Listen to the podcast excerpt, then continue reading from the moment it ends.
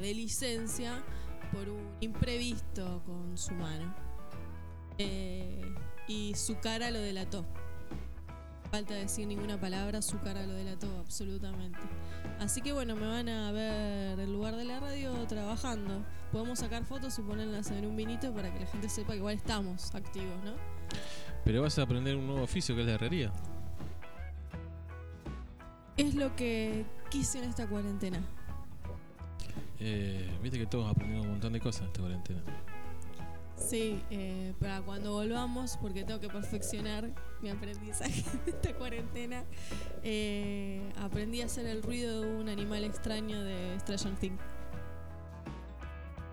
Sí, no, no lo voy a hacer ahora, quédate tranquilo. porque hay que perfeccionarlo, pero cuando lo perfeccione lo voy a compartir por- con ustedes, porque bueno, mi conducta es de democracia absoluta y hay que compartir el saber. Es más, creo que podemos hacer un programa de radio eh, dedicado exclusivamente a los aprendizajes innecesarios durante la cuarentena. Por ejemplo, yo soy experta en hacer el sonido de este bicho que no me acuerdo el nombre. Si algún oyente vio Stranger Things se va a dar cuenta, bueno, de ese. El de la otra dimensión. No sé si todo el mundo habrá aprendido cosas innecesarias. Todos sabemos. El más eh, difundido fue el de masa madre, ¿no? Muchos aprendieron a hacer masa madre. Claro. Pintar macetas. No, yo, tejer. por lo que se vio en las redes sociales y que hubo muchos videitos de gente madre. Eh, creo que estamos teniendo un problema técnico. ¿Puede ¿Por ser? qué? Eh, Se me va la voz. A ver si algún oyente está. ¿Vos te escuchas bien o son Yo los sí. auriculares? Bueno, por ahí son los auriculares. Y se escucha bárbaro. Y ves, no me escuché. ¿Me escucho o no me escucho? ¿Me escucho no me escucho? Por ahí son los auriculares. Esperemos. Eh, tuvimos que hacer ahí un cambio técnico por la entrevista que tenemos hoy. Parece mentira, pero es mucho más fácil hacer una videollamada de Estados Unidos que una llamada normal desde Mercedes. Eh, bueno, ya que das el pie, le contamos a nuestros oyentes que el tema del día eh, tiene que ver sobre el arte y la vinculación del arte y la política. Eh, sobre todo, no solamente si el arte es una actividad política, sino también eh, si la obra del artista pierde mérito o no, se infla su mérito, en virtud de la posición política del artista. Por ejemplo,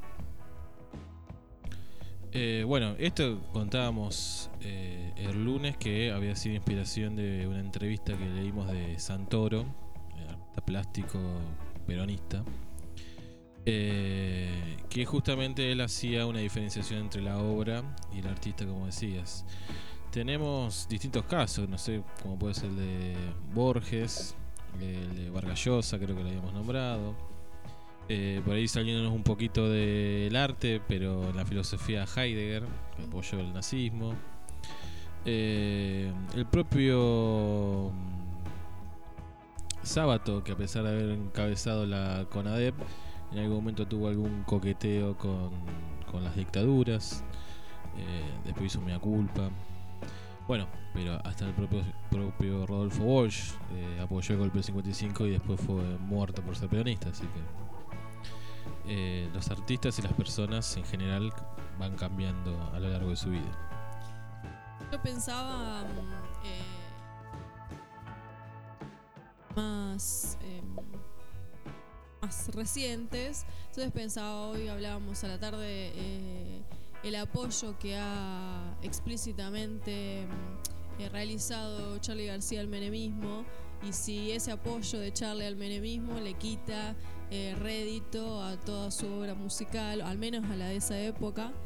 Eh, y que al mismo tiempo otro gran artista en ese mismo contexto histórico como Spinetta eh, se estaba eh, sentando en la carpa blanca con los docentes y si eso, más allá de la obra, también no infla la obra de Spinetta, por ejemplo, ¿no? En las dos, de los dos aspectos. Entonces, bueno, en definitiva, ¿cuál es este vínculo entre el artista y la obra? Y un poco debatir sobre arte que tan necesario, por cierto. Y un poquito más acá podríamos, no sé si poner con todos los nombres que, que dimos, por ahí queda un poco descolgado, pero Rolo del Averizo podría ser una, uno de estos ejemplos que tal vez las canciones a alguien le guste, pero bueno, su forma de pensar deja bastante que desear, ¿no? Diciendo que mandando a los jóvenes a estudiar a trabajar porque la revolución no estaba en las calles ahora. Me, mm, lo que vos decís me trae recuerdo de cuando fue juzgado el cantante de la Versuit. Eh, repudiable en algún punto, cuestionable lo que mm, dijo sobre, si no recuerdo mal, las violaciones. De hecho, tuvo juicio por eso y todo. Eh, y si ese acto y pensamiento de mm, eh, Gustavo Cordera le saca eh, mérito a su obra artística, en este caso la música. Pensaba en el otro yo. ¿no? Cristian Aldana, ahí sí. muchos Eh, ejemplos en la música. también. Hay que dejar de escuchar las canciones. Claro, esa sería el- el- la pregunta. eh, o se puede seguir escuchando las canciones y a su vez repudiar sus abusos y, y las violaciones que cometió. Bueno, por ahí va hoy eh, el debate y para eso vamos a estar charlando vía telefónica con César Lala, un reconocido artista plástico de la ciudad de Mercedes. Bueno, y volviendo a la pandemia, que es un poco lo que, un poco no, totalmente nos atravesó en esta primera mitad de año y seguramente nos sigue atravesando con lo que queda. Eh, volvimos a tener casos en Suipacha después de cuatro días sin tener casos positivos. En el día de ayer eh, fueron confirmados cuatro casos nuevos y estamos esperando como siempre, a lo largo del programa que aparezca el, nuevo informe diario. Eh, en Mercedes hubo alrededor de 25 el día de ayer, si no recuerdo mal. Eh, y si Catalina hace silencio y me deja pensar. Catalina que se escapó hace un rato, ¿eh? No quería volver. Ahora está haciendo lío mientras hacemos radio. Eh, y hoy no hay datos nuevos sobre la situación epidemiológica en Mercedes, tampoco en Suipacha. Estaremos seguramente recibiendo novedades a lo largo de la noche antes que termine el día. Eh, me parece que aunque no se diga, es más que claro que hay circulación comunitaria en ambos distritos. Eh, hasta acá, yo te tengo que decir que en Suipacha hasta ahora se ha demostrado la eh, conexión epidemiológica de todos los casos, así que tu interpretación no creo que no es verdadera. Eh, no voy a dar fuentes, pero seguramente en los próximos programas que nos vemos eh, puedas decir que yo tenía razón. Eh, un viejo conocido decía la historia me va a dar la razón. Resolverá. Bueno, Mercedes tiene 237 casos confirmados de que comenzó la pandemia, Suipacha 45 y tenemos el dato también de Luján 294 como eh, ciudad cercana de lo que entendemos como AMBA, ¿no? Lo que explotó es Navarro. Navarro que tiene 6 casos confirmados a la fecha de hoy, no sé si no habían puesto tampoco el informe de- del día, hasta ayer, digamos, tenían 6 casos confirmados. Por Pero con una clandestina. Curiosidad Ah, que eh, el caso vino a raíz de una visita de gente de las eras eh, a una casa, supuestamente, en la investigación, a una mesa clandestina de juego. Hablando de aprendizajes innecesarios, tuvimos eh, dos aprendizajes el día de hoy. Un ave que se puso acá en la esquina y estuvimos investigando de qué se trataba. Tenemos dos nombres eh, que podrían llegar a ser, que es el cuervo de los pantanos o la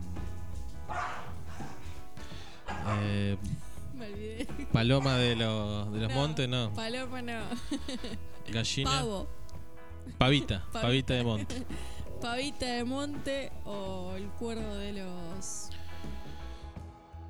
Si alguno conoce de aves, es un ave, parece una garza, sería una cigüeña chiquitita, toda negra, eh, patas largas y pico largo.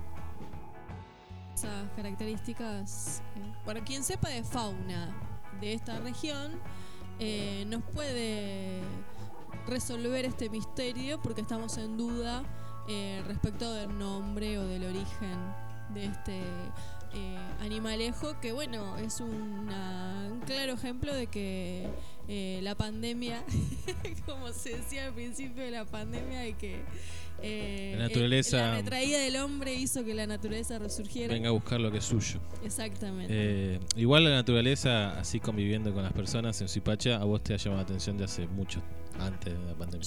yo sigo contando a cualquiera que me pregunta cómo es Suipacha, yo les digo, hay vacas en las veredas. Y la gente igual me mira sorprendida. No es que yo sola me sorprendo, para ustedes es una habitualidad y yo me sorprendo que hay vacas en la vereda. Sí, a mí me llama la atención que se tomen semejantes eh, características de citadino cuando estamos a 30 kilómetros, tampoco es que estamos a mucha distancia o muy cerca de la capital federal. Yo ¿no? nunca vi una vaca en una vereda, te juro, te juro, te juro. No andan mucho tampoco, por no sé. No, no, no. Eso también.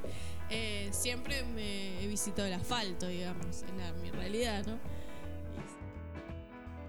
Aunque mi abuelo tenía campos acá en Rivas. Ah, mira.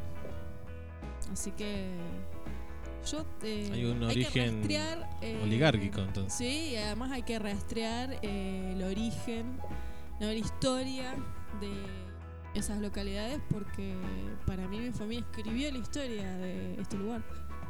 Sí, sabemos que abuelo, bisabuelo donó las tierras donde hoy en día está el cementerio de Rivas. Ese- eso es dato, no interpretación. Eh, opiniones. Bueno, dejamos la cuestión histórica para otro momento y las familias. Eh, tendremos que hablar, ¿eh? Por ahí, si un vinito continúa hasta octubre, eh, cuando sea la fecha del aniversario de Zipacha, eh, podremos hablar un poco del origen. Y si hablamos del origen de Zipacha, claramente tenemos que hablar del origen de la tierra. Y bueno, ahí veremos después de eso si un vinito sigue existiendo, porque tal vez nos vengan a buscar. Eh, para entrar en clima de vacaciones, que yo también pensaba qué vacaciones extrañas, porque son como unas vacaciones dentro de descanso forzado, pero a su vez tampoco descanso, porque uno está muy tenso, angustiado. Eh, así que bueno, veremos eh, qué es esta experiencia de vacaciones dentro de una cuarentena. Vamos a escuchar vacaciones permanentes de Ataque 77. Eh, vale la aclaración, no es de vagos, sino que queremos experimentar qué es tener vacaciones en aislamiento. Eh, ese es el motivo. Pay attention now, por favor. Ou seria, quando muito, acometido de uma gripezinha. El régimen de Nicolás Maduro pretendía exportar desde Estados Unidos. Hacia Venezuela, Ou 81 resfriadinho. El régimen de Nicolás Maduro Todos los países, el informativo. Pay attention now, por favor. Todos los países.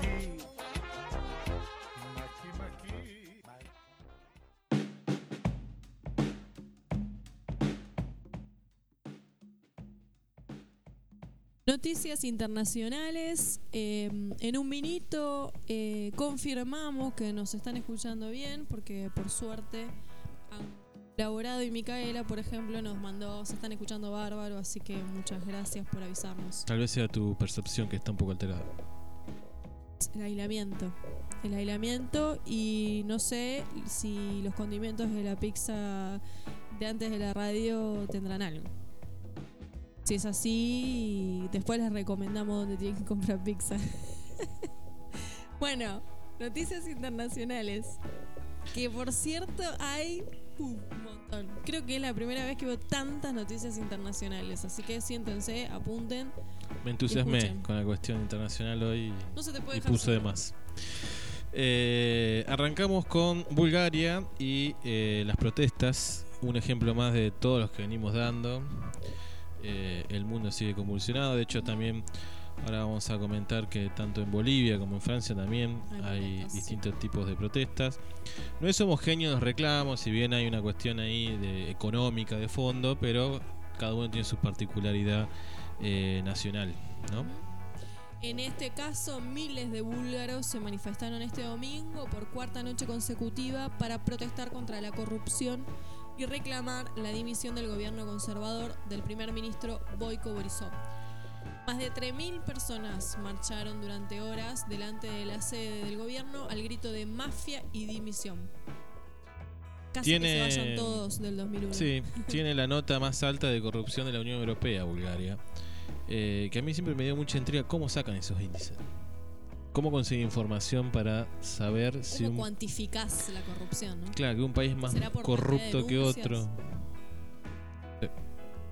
Por cantidad de renuncias de funcionarios, no. Bueno, hay funcionarios del sistema, ¿no? Si renuncian.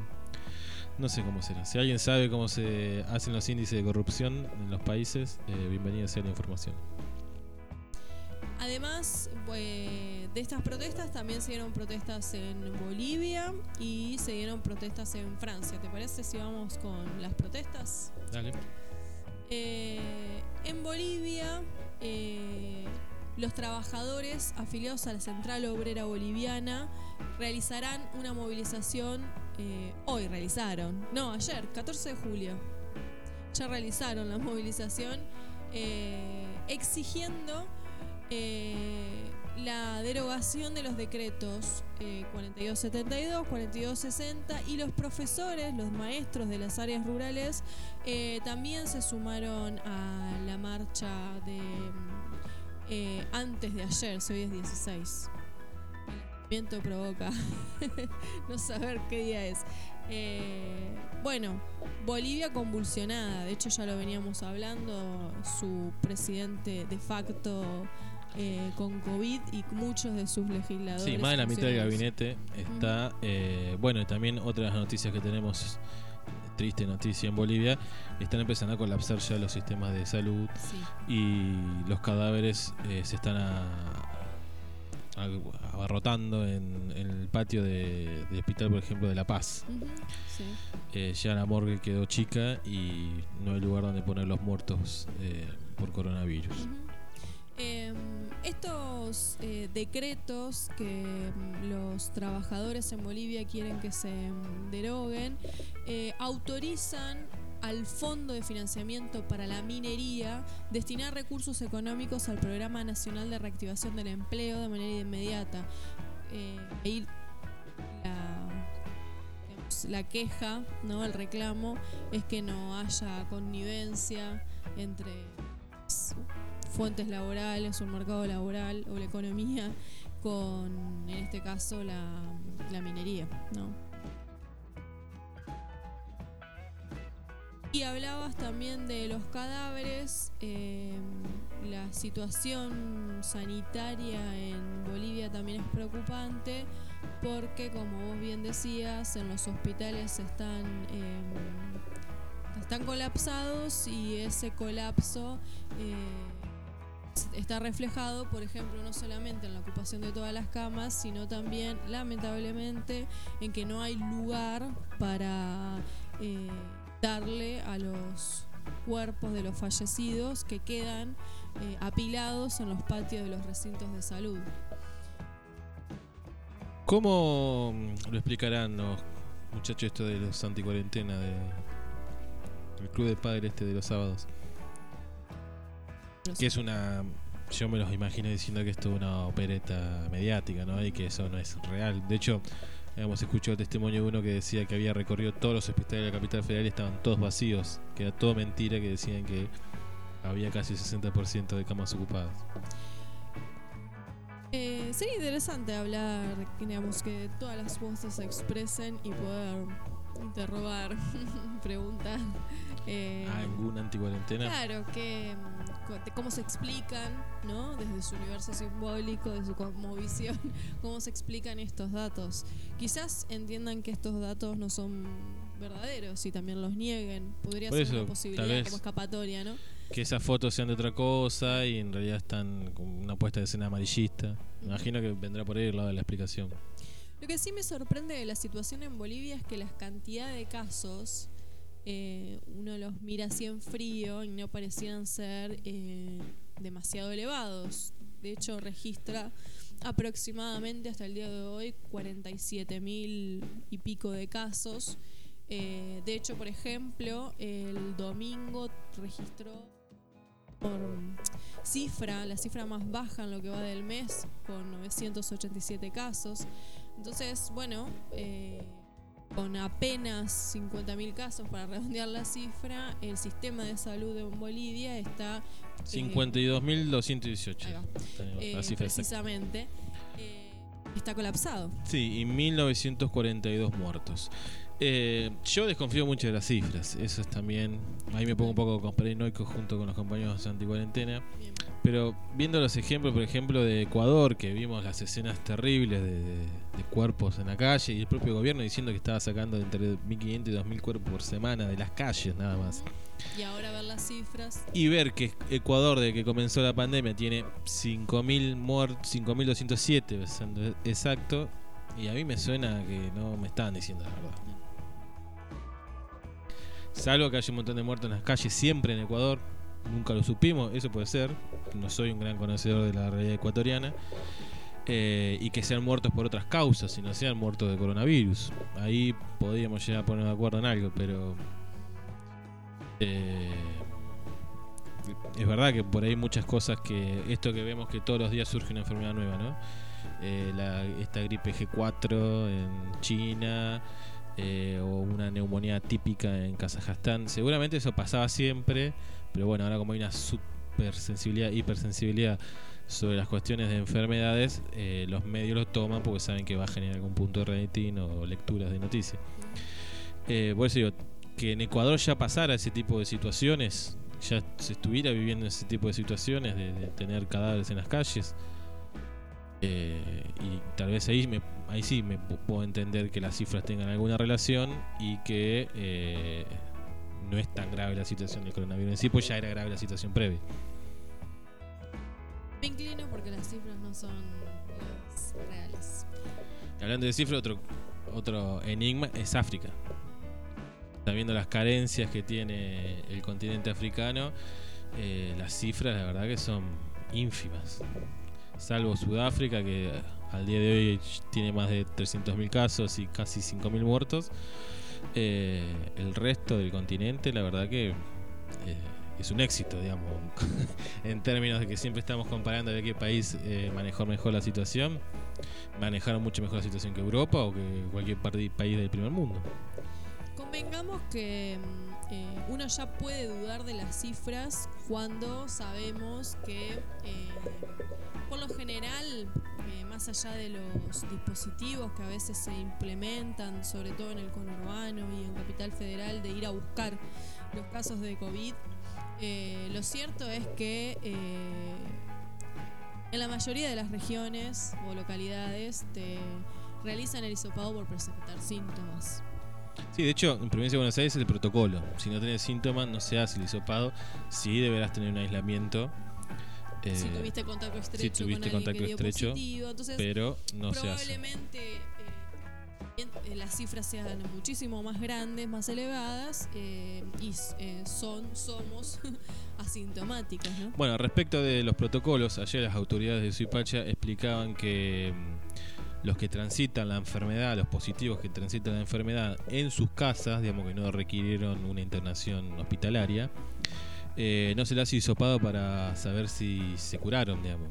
Se entiende que desde el primer síntoma, pasado 10 días, y dentro de esos 10 días, las últimas 72 horas, no tuvieron ningún síntoma, se lo da por curado pero no hay hisopado. Solamente se hace un hisopado para buscar un negativo en los casos que son internados, digamos, de medio a grave. Cuando se está, digamos, lo cierto es que se sabe muy poco sobre la enfermedad, se está investigando cuánto de tiene cuando transcurrido los 14 días. Eh, decisiones de salud en política.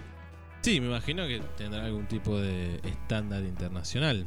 Eh, pero bueno, por ahí nos habíamos quedado con que a todo que da positivo después se lo hisopa, pero no, no es así.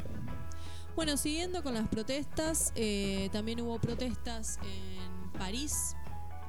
Eh, también fueron el día martes, como en Bolivia. El En el 14 marco de lo que sería, sí, una especie de día de la independencia que tiene Francia, que es la toma de la Bastilla, como símbolo de- del inicio de la Revolución Francesa o del triunfo de la Revolución Francesa.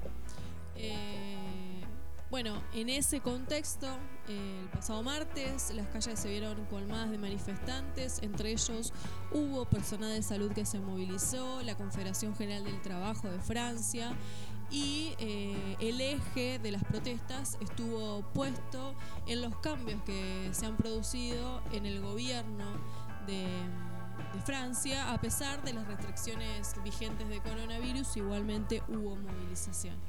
Sí, y convocados por la CGT francesa, digamos, no es solamente una cuestión espasmódica, no es por sacarle importancia, pero no, no tiene que ver solo con, estaban obviamente los chalecos amarillos, pero también las estructuras, las organizaciones, en este Sí, caso de los es. trabajadores, también están rompiendo la cuarentena desobedien- de- haciendo una desobediencia eh, en contra de las políticas de Macron. De hecho, esta oxigenación que quiso hacer el gabinete creo que fue peor todavía que haber dejado la anterior.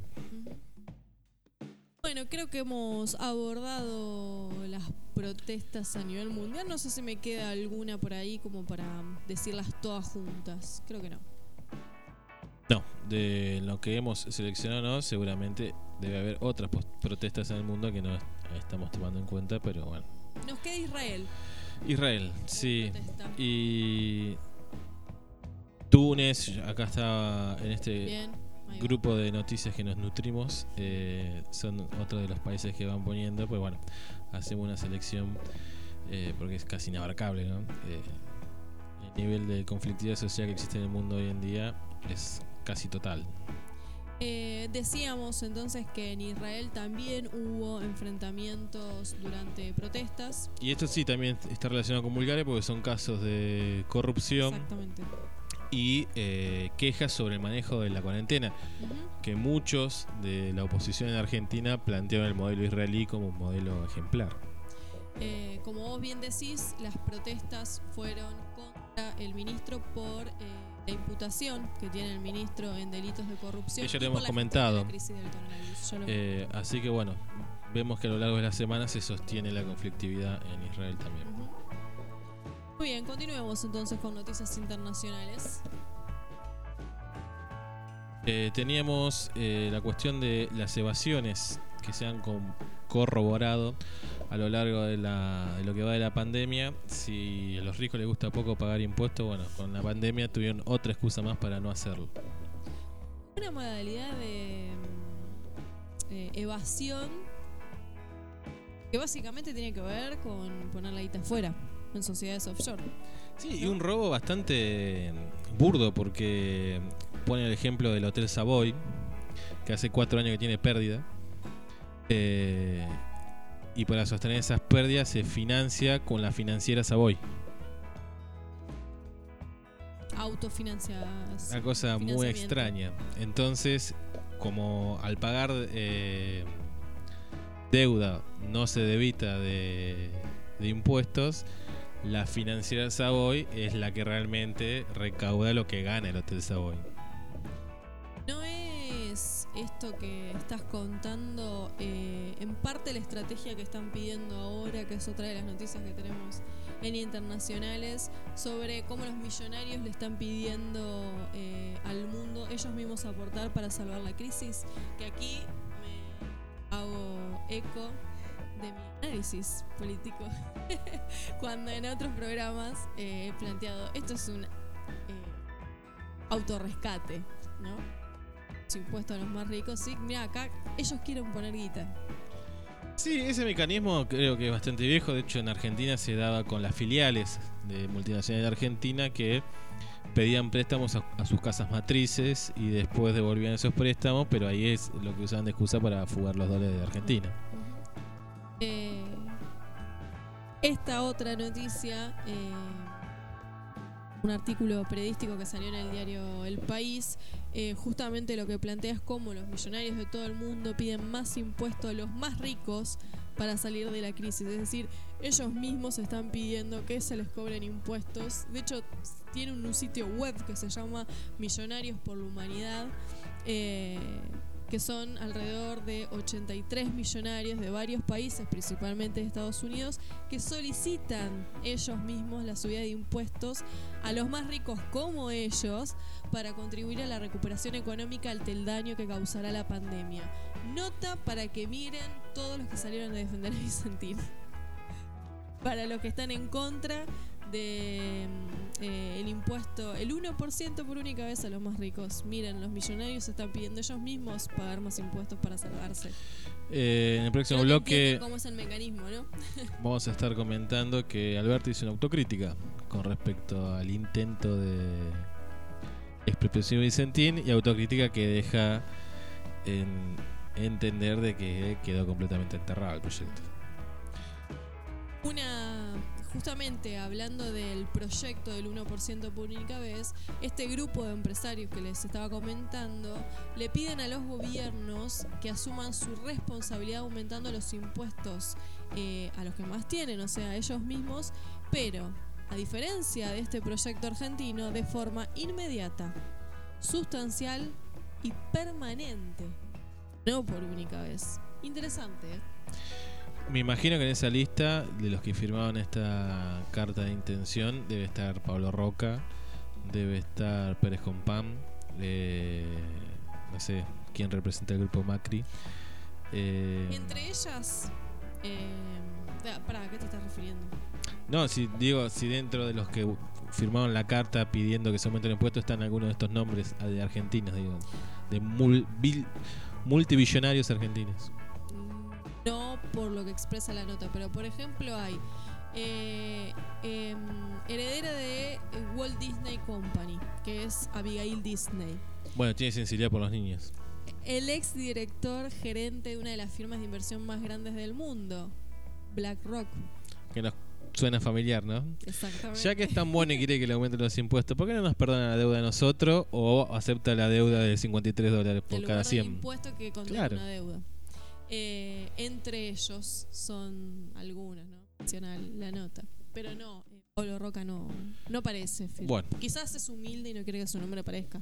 No lo sabemos. Eh, a mí la verdad que este tipo de cuestiones que surgen y esta carta eh, me parece una toma de pelo directamente. Sí, lo que Para está mí merece- cubriendo es porque ellos son millonarios, ¿no? Un repudio total este tipo de cosas, porque encima parece que son buenos ahora que vienen a darnos su limosna. Eh, como si ser millonario fuera eh, por mérito propio y no por eh, la, justamente no la organización económica de esta sociedad. Sí, acabas de hablar de la heredera de Walt Disney. ¿no? Qué talento tuvo esta señorita, señora, sé. También qué talento tuvo BlackRock. Digamos, ver el ojo en lo Sí, sí. financiero. Eh, pero digo que me parece que los ricos eh, con herencia son peores todavía que los otros. Bueno, ah, por ahí andaban algunas de las noticias internacionales. Eh, pero Tenemos- al mismo tiempo hay empresas tan eh, dadas. Sí, hasta las orejas, podríamos Exacto. decir. La Eh, más de 9 billones de dólares eh, acumulan las deudas privadas en todo el mundo, ¿sí? Y nosotros con estos míseros 90 mil millones ahí padeciendo por ese vuelto de kiosco para las economías reales del mundo. Creo que la nota es interesante por eso. Poder diferenciar cuánto deben y cuánto debemos, acá lo hago como extensivo al resto de los países en Latinoamérica porque andamos todos más o menos en la misma situación en calidad de deudores eh, y en comparación a eh, grandes empresas privadas y sus deudas, que ya lo hemos conversado alguna vez cuando pensábamos la situación económica en Estados Unidos, eh, que las deudas que tienen son exorbitantes en comparación a las deudas de otras naciones. Sí, lo que eh, explica y deja claramente eh, que la cuestión no es económica, que tiene que ver con un trasfondo político de hacerte sentir que eh, quién manda ¿no? en el mundo. Los 90 mil millones, que en realidad 90 mil millones es la deuda total de Argentina en este momento, pero eh, no sé cuánto será de esos 90 mil, 30 mil, 20 mil serán los de BlackRock. Eh, es menos que un pelo un gato para semejante gigante que ya dijimos que maneja un fondo eh, igual al Producto Bruto Interno de España y de Alemania, juntos. Por eso digo, es una cuestión política y de demostrar quién es el poderoso y quién tiene la sartén por el mango. Eh, hablando de gigante, esto me lleva al primer coche Huawei que parecería ser que va a ser un gigante en el mercado. Sí, China no afloja. eh, y ante, a pesar de que la echen de Inglaterra, la echen de Suecia, eh, va con todo y, y inauguró un, un nuevo auto, un nuevo modelo eh, de auto eléctrico, El Bit Han. que es eh, el primero de, una, de un gran desarrollo que piensan hacer hasta llegar al auto autónomo, ¿no? que no necesita un humano que lo esté manejando.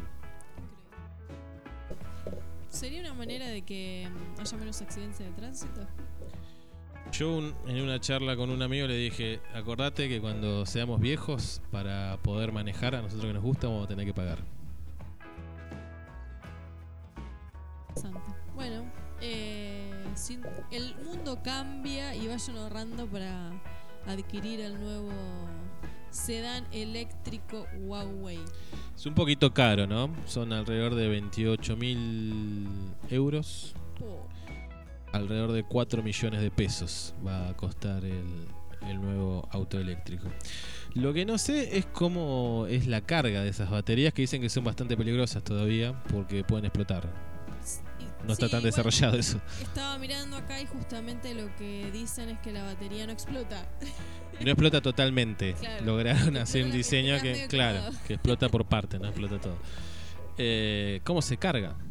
¿Se, se enchufa a 220? No sé cómo. O tenés que tener una terminal especial. Necesitas hacer una media una línea de media tensión en tu casa. No sé cómo. ¿Cuál es la autonomía? Y una vez que se termina la carga, ¿dónde lo cargas? Me imagino que en países del primer mundo eso está resuelto, pero acá en Argentina no sé si es negocio todavía tener un auto eléctrico. No, por eso, no sé cómo es, no sé cómo funciona. eh, no, no entré hoy a investigar, tenía la duda y después me, me olvidé de saber bien cómo es el, el tema de la carga de los autos eléctricos. Con las noticias internacionales, ¿por dónde seguimos? Tenemos a Chile, un país en busca de líderes. Claro, se aproximan las elecciones en Chile, ¿no? Sí, faltan eh, un año y medio más o menos, Bueno, pero 18 tiempo meses para ser eh, más exactos. Sí. Es una nota de Nodal, que es una revista, una agencia de noticias de Pedro Brieger. Eh, de hecho, hace la aclaración de que la nota no, no está en la línea editorial, pero que ayuda a entender el contexto chileno.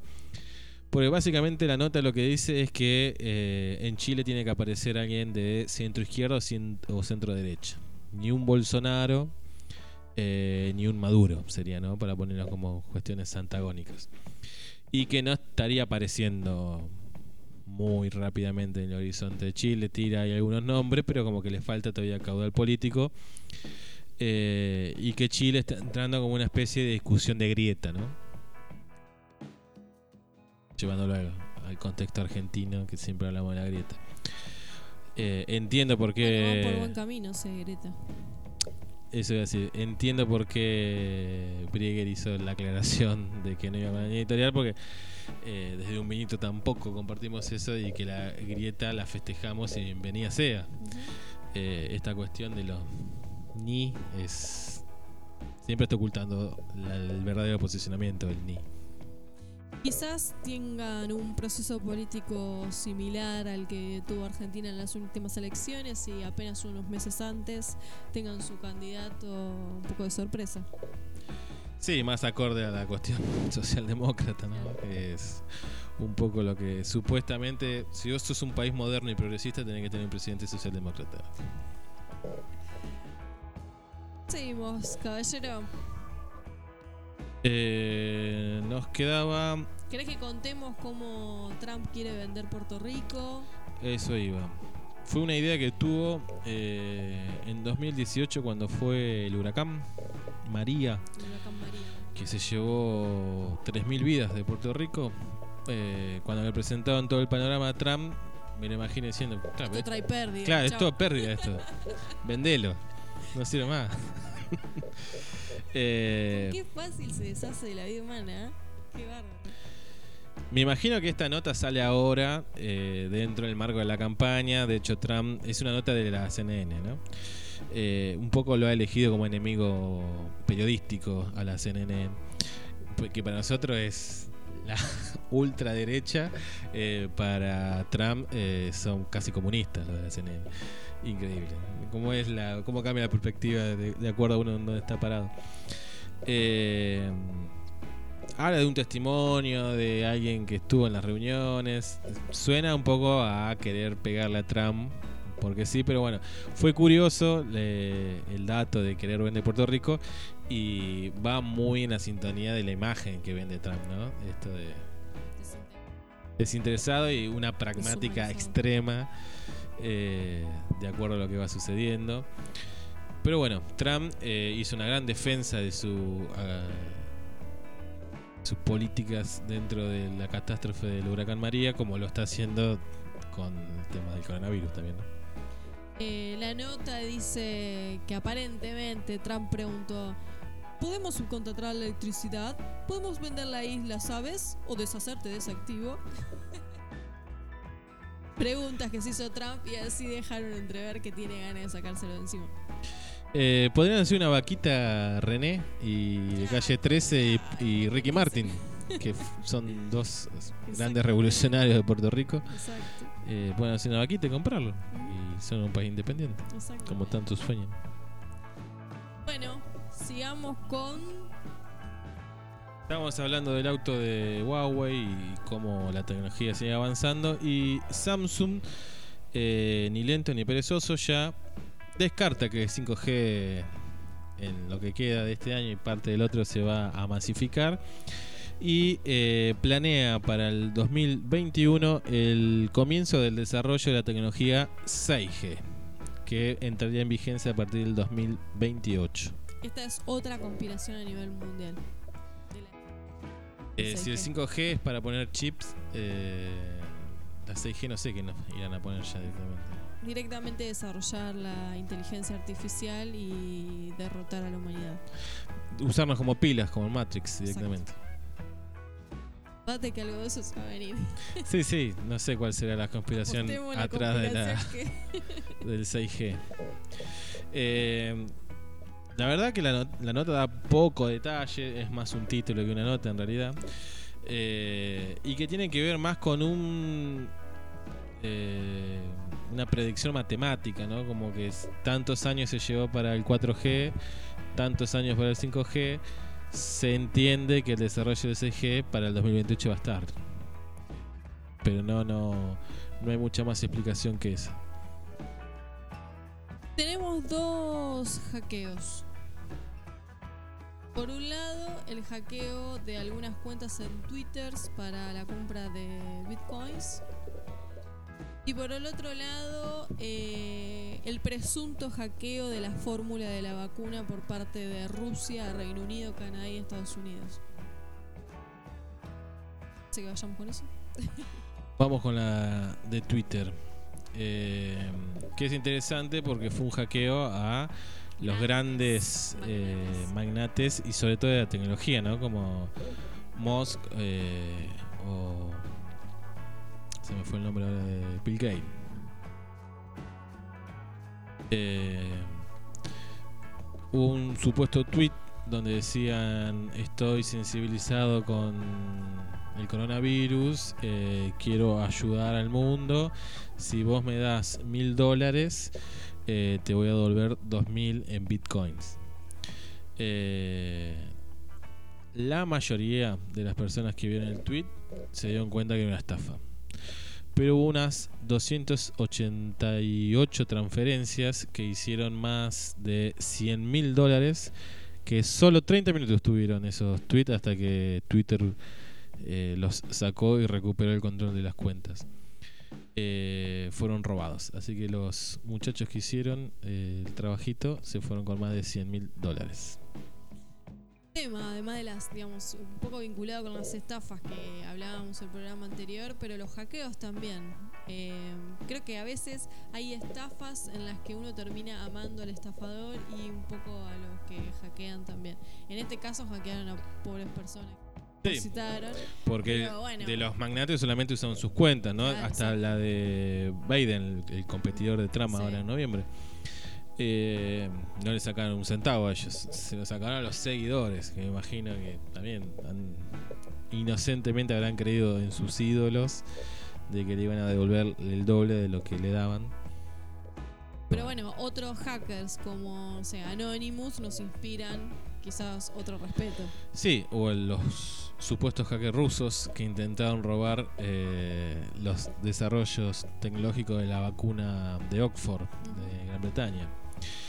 Que a mí me lleva a una, a una pregunta de Inglaterra advirtió que no iba a tener patente libre su vacuna, ¿no? Eh, ¿Hasta dónde es un robo es un acto de justicia? Hacerse digo, con ese hay desarrollo. Que en realidad, más que estafas, ¿no? Terminan siendo en sí mismo, como vos bien claramente dijiste, son actos de justicia. Porque si en medio de esta pandemia que ya afectó a 14 millones de personas alrededor del mundo, se cobró la vida de casi 600 mil individuos en todo el planeta, y vos decís que la única manera de acceder a la vacuna, si la puedo desarrollar, es que me la compres, y yo me dan ganas de robártela, porque estás haciendo un negocio sobre la desesperación y la necesidad del planeta entero. Es un Robin Hood del COVID-19. Igual el gobierno ruso, que fue acusado, obviamente, siempre es acusado de todo, eh, dijo que no sabe nada, no sabe de qué le están hablando.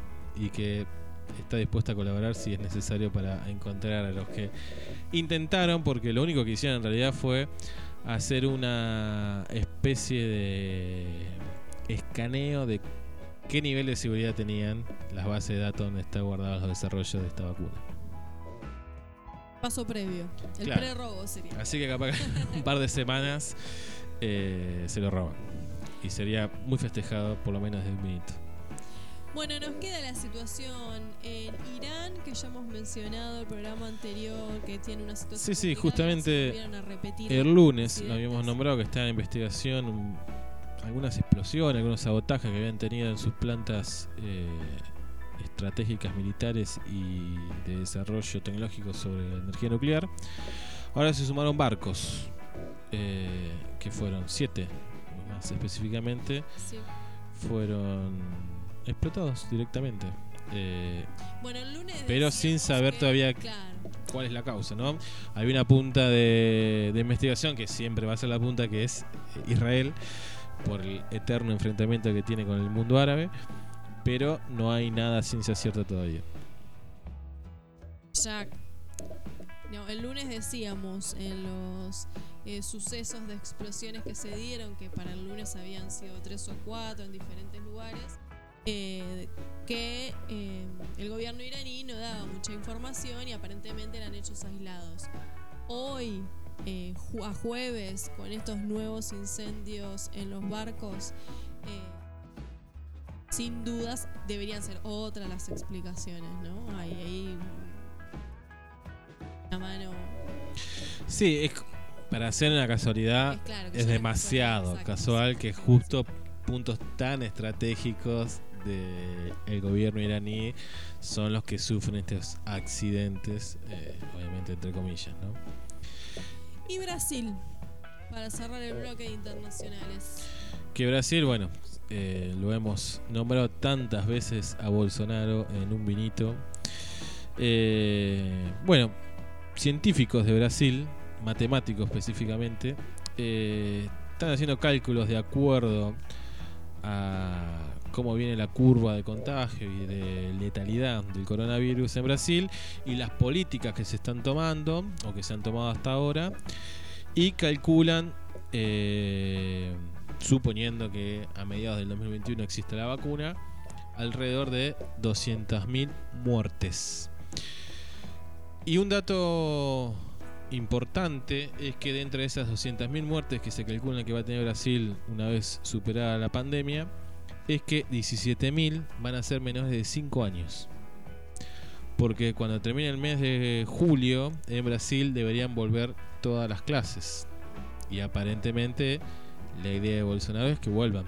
Porque como esto es una gripe que no afecta demasiado, eh, entonces, de acuerdo, me imagino que deben sacar eh, las cuentas de acuerdo a la cantidad de menores de 5 años con algún tipo de patología respiratoria, alguna cuestión, bueno, que ya hemos dicho eh, que el coronavirus ahí se vuelve letal, sacando del rango de los 65 para arriba, ¿no?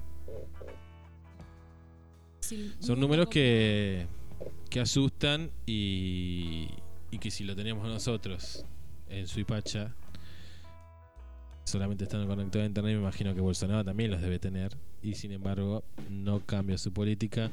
Me imagino que 17.000 chicos por él debe ser un chiste, ¿no? En una población de casi más de 100 millones de habitantes. Es gasto en salud pública, ¿sabes? Sí, eh, mismo razonamiento, aunque no lo diga. No los puede vender, pero los mata. eh, no tenía mucha relación de la población de Brasil con Argentina y hoy leí así al pasar que los 46 millones de habitantes de San Pablo somos la población de Argentina. Es mucha gente. Eh, y mucha gente no viviendo en el primer mundo, ¿no? mucha gente viviendo en situaciones bastante precarias. Bueno, de hecho, habíamos comentado que Bolsonaro también recortó eh, los gastos sociales en las poblaciones más vulnerables, que son los pueblos originarios. Hemos transcurrido el bloque de noticias internacionales y luego de la pausa veremos qué está sucediendo por estos pagos y después estamos charlando un rato con César Lara. Vamos a escuchar una canción que se llama eh, Cuaderno de Rosario Blefari.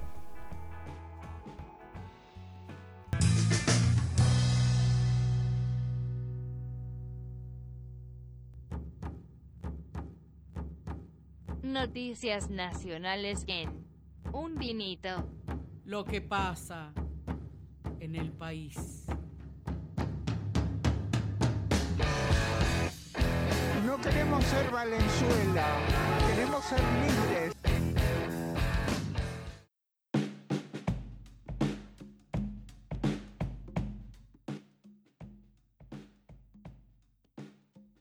Qué buen separador que tiene un vinito, ¿eh? Me encanta. Reiteramos las gracias a nuestro amigo Fernando de Rose. Me encanta. Bueno, vamos a ir con las noticias nacionales. Autocrítica de Alberto. Antes de arrancar, tenemos los datos de Zipacha, Ah, bueno. fresquitos. Hace media hora que el municipio puso nuevos datos. Tenemos un caso nuevo que dio positivo. Se recibieron 4 hisopados, 3 negativos. Pero tenemos 18 casos sospechosos. Ayer teníamos 7, si no me falla la memoria. Tenía 7. Así que se sumaron unos cuantos más. Que bueno, eh, mañana es viernes. No sé cuántos llegarán. Y si no, ya quedarán para el lunes. Alberto hizo una autocrítica, reflexiones, que todo sobre Vicentín. Uno de los comentarios que hizo fue que pensó que iban a salir todos a festejar tras el anuncio de intervenir la firma. Eh, y dice, sigo esperando a que alguien diga cuál es la alternativa a lo que dijo Alberto Fernández. Me gustaría escuchar la nota, porque Sí. así contada como. Y eso que es Parece página un 12. ingenuo. que se entiende que es un medio de comunicación afín. eh, me, suena, me suena como extraño todo, ¿no? Como que parece que Alberto sería casi un nombre que lo. Que arrancó allá en la política. Sí, que, que lo engañaron como muy fácilmente, como que pensó una cosa y se dio otra. Eh, una de sus expresiones que retoma la nota es me equivoqué con el tema Vicentín porque creí que estaba mucho más asumida la situación de crisis y que cuando anunciara que el Estado iba a ayudar a recuperar a la empresa iban a salir todos a festejar porque estábamos recuperando una empresa importantísima en Argentina. Eh, la verdad que a mí me hubiera gustado que eh, guarde, digamos, instalar la idea de que estaba asumida las, digamos que porque hay situación de crisis se interviene una empresa. ¿No? ¿Se entiende? No, y aparte esto de Lo que que estoy planteando. yo pensé que iban a salir a festejar. Muchos festejamos, digamos, no no entiendo esa parte.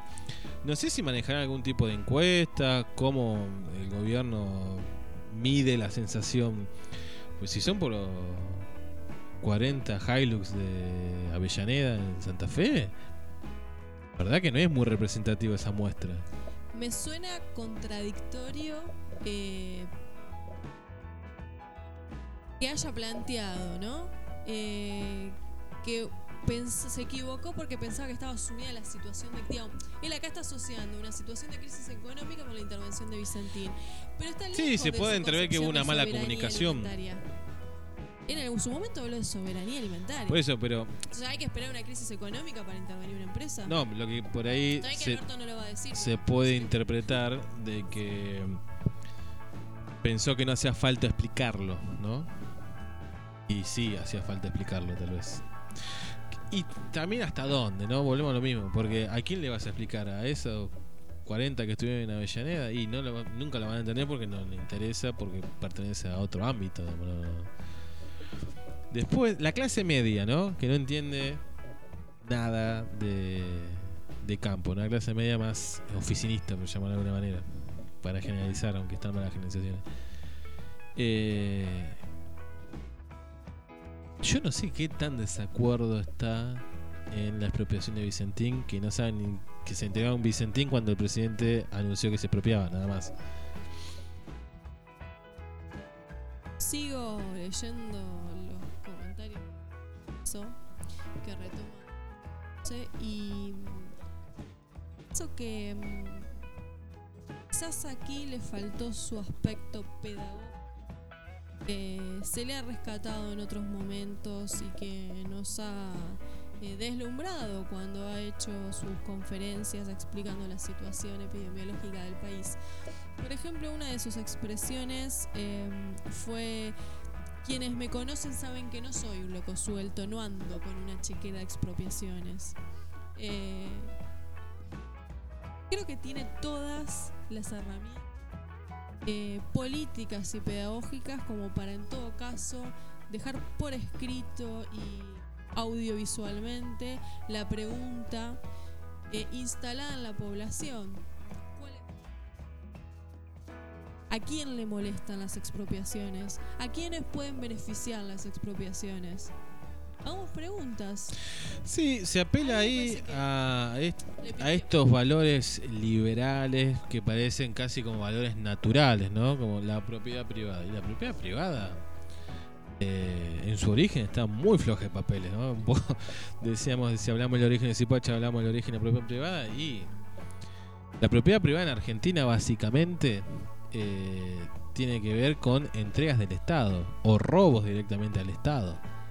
Que pasa es que muchas veces estos sectores, estas personas, se sintieron que eran el Estado, que ellos son la Argentina y que el resto somos parásitos que queremos vivir de ellos, ¿no?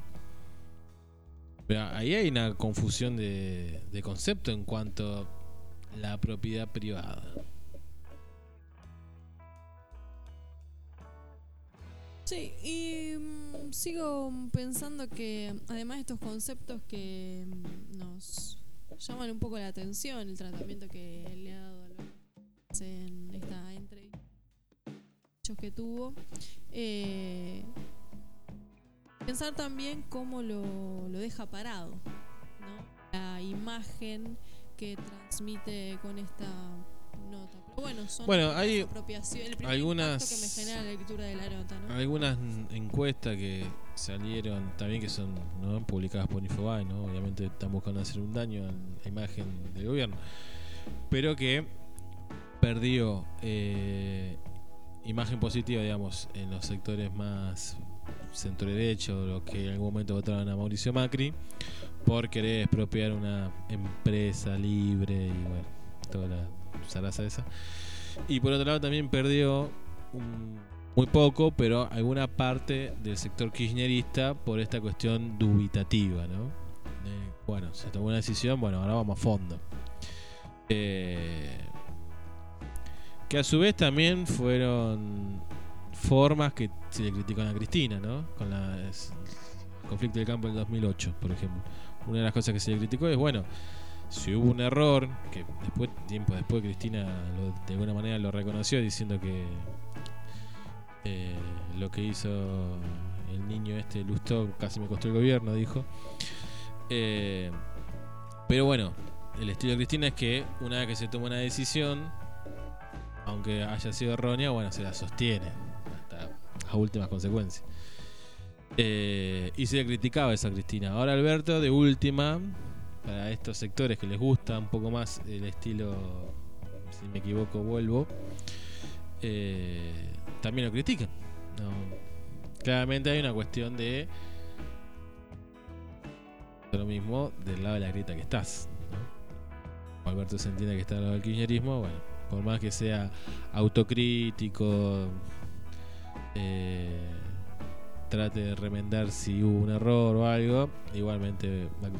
Que eso me parece que lo- se debería llevar a pensar puertas adentro del gobierno, y bueno, hasta dónde sigue sirviendo la estrategia de la hiperconciliación, de esto de venga a gobernar para todos. y- Te diría que incluso dudo que la estrategia de hiperconciliación sea una estrategia consensuada al interior del movimiento. ¿No Sí. será también reflejo de las grietas al interior del movimiento? Es una alianza muy amplia eh, que obviamente está en tensión constante, ¿no? Porque eh, ahora tenemos una nota para comentar de Mendiguren, por ejemplo, que está dentro, porque está el Frente Renovador dentro de esta alianza. Eh, no sé, con Máximo Kirchner y obviamente que no deben tener mucha de qué charlar en cuanto a qué país se quiere, qué modelo de país se quiere. Bueno, saliendo un poco, un poco, porque todo es político, sí, saliendo un poco del plano político, eh, ayer tuvimos la novedad de que eh, volvimos a romper récord en relación a la cantidad de casos infectados. Eh, la cifra fue de 4.250 nuevos infectados. Y Tomás eh, Orduna, que es médico infectólogo y asesor presidencial, calificó eh, a esta jornada que hubo el día de ayer como una piña. Pareciera ser que esto no lo esperaban. Ahí vuelvo yo un poco a la cuestión comunicacional. Que obviamente este señor, que es infectólogo, no tiene por qué saber de comunicación. Lo que yo digo es, ¿por qué se les permite hablar así tan libremente? Porque claramente esto es un argumento para la anticuarentena. Hicimos 12 más 15 días de cuarentena eh, cerrada, total, y igualmente los contagios aumentaron. Después se rectifica, porque ese es el titular, que ahí también me llama la atención de página 12 que peque un poco de amarillismo, de poner eso en el titular y después en el desarrollo de nota está de que si no hubiese sido por la cuarentena, hubiese, calculan que hubiese sido el doble. Digamos, teníamos más de 8.000 contagios. De acuerdo a las proyecciones que se están haciendo. Pero, ¿por qué salir a decir este tipo de cosas? Eso es lo que no entiendo yo. Que es pegarse tiros en las piernas, digamos. Es un Sí, fuego amigo, lo que llamaba Aníbal son- Fernández, fuego amigo. Son comentarios que eh, sin sujetos a ningún análisis. Bueno, fue una piña, ¿no? Un puñal el corazón, no fue la expresión que usó él. Pero bueno, se quedaron sorprendidos por las cifras de ayer. Eh, la cuarentena eh, sigue siendo absolutamente necesaria y eso no está de discusión. Si la cuarentena no hubiese existido, los casos serían exorbitantemente mayores. Claro, me parece que el Ahora, ¿qué mensaje. que está fallando? Pero no, digo, pero el mensaje tendría que haber sido eso. Si, según los Sin marco, o no sé cómo llamarlo, maqueta matemática, lo que usan para predecir la curva de contagio. Si no hubiese sido por la cuarentena estricta, hubiese estado en más de 8000, bueno, el titular debería ser el éxito de la cuarentena que redujo a la mitad la proyección. Por más que el objetivo de máxima eran 2000 casos, dicen.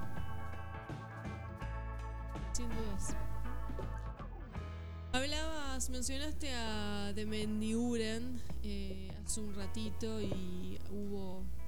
las- Eh, este hombre fue calificado por Elisa Carrió como el empresario sin empresa.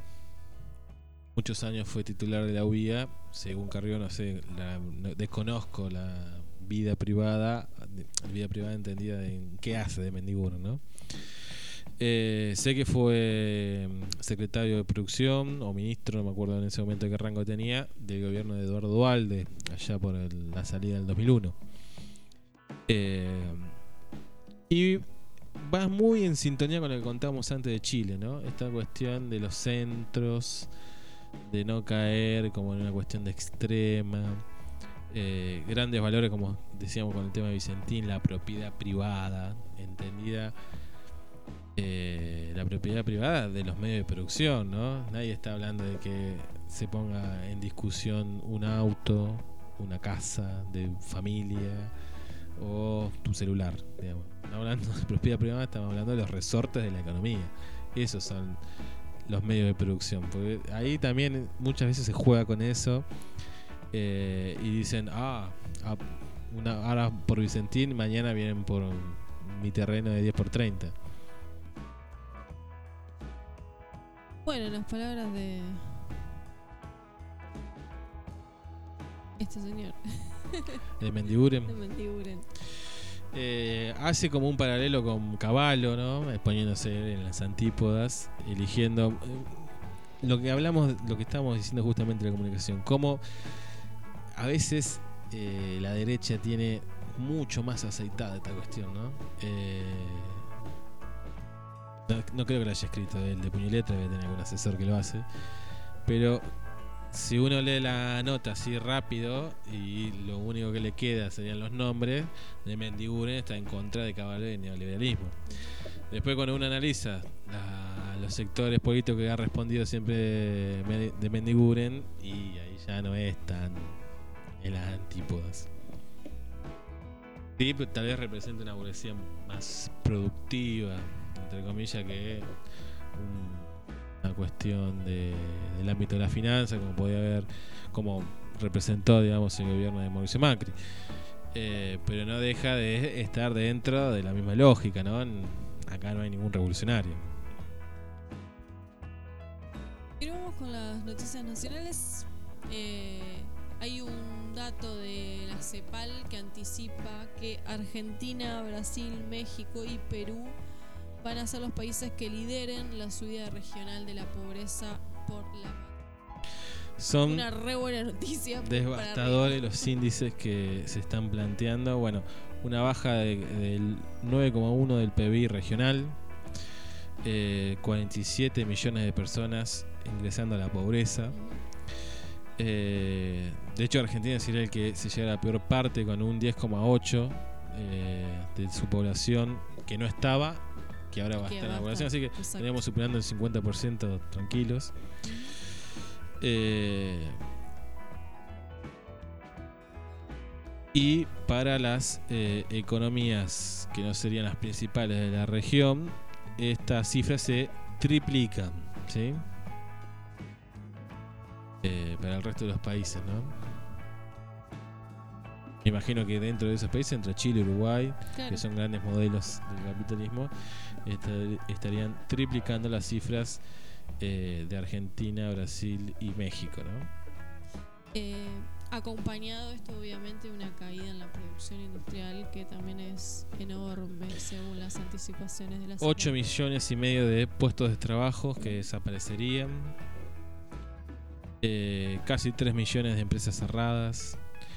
Eh, la verdad que el futuro para nuestro país y toda Latinoamérica es bastante eh, oscuro, ¿no? Más allá de pase con la, con la cuestión sanitaria, que obviamente, si a estos números que ya están, digamos, esto es como, este es del piso, ¿no? Si a esto le sumamos los 200.000 muertos que ojalá no se dé, pero que se están proyectando para Brasil, y la verdad que es una situación muy, muy difícil de que no termine en algún tipo de estallido social.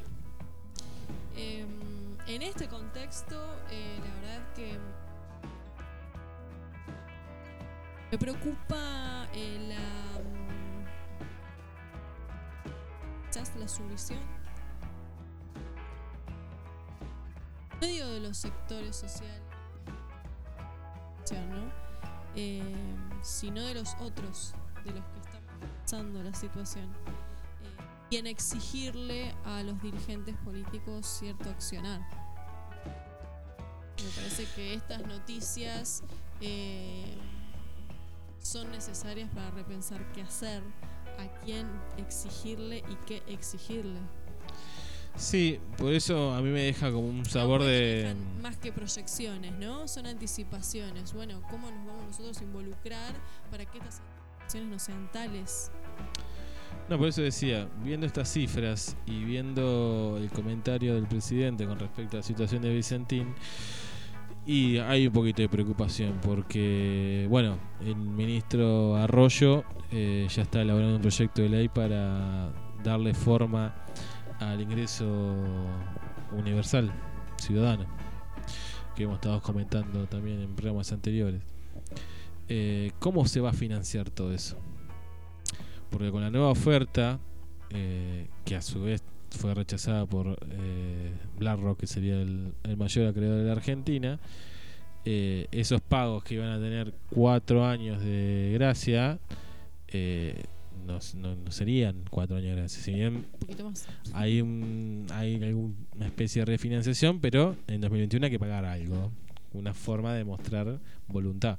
Entonces, pagar deuda, ingreso universal. Eh, previo a la pandemia ya tenías un déficit casi del 5%. La inversión en educación que supuestamente lanzaron de Sí. 9.804 millones. Llevar la educación a 9 puntos del PBI. Eh, el plan de infraestructura, que quedó a la mitad de Macri, que hay que renegociar todo de vuelta, con precios, con presupuestos que se habían hecho con un dólar a 20, ahora hay que hacerlo con un dólar a 74 si somos generosos o a 130 si no lo somos.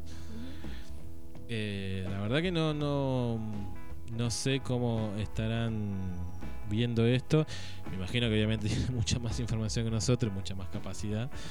eh, de cómo van a cerrar esos números, porque no, no hay mucha forma de, de hacerlo cerrar.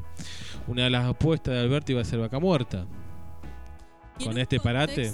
en el que hay empieza a haber movilizaciones y se están sosteniendo en el tiempo en las distintas regiones, en distintos países en el mundo que nosotros en un comentamos en internacionales justamente eh, y en el que eh, también en un contexto con el en el que acabamos de decir en el bloque anterior lo, son los propios millonarios por ejemplo que quieren el impuesto de las riquezas para sal- Claro. salvaguardarse ¿no? Bueno, Es un ¿qué síntoma de vamos a cómo está la situación para que los propios millonarios te estén diciendo, nosotros te damos, para que todo siga igual.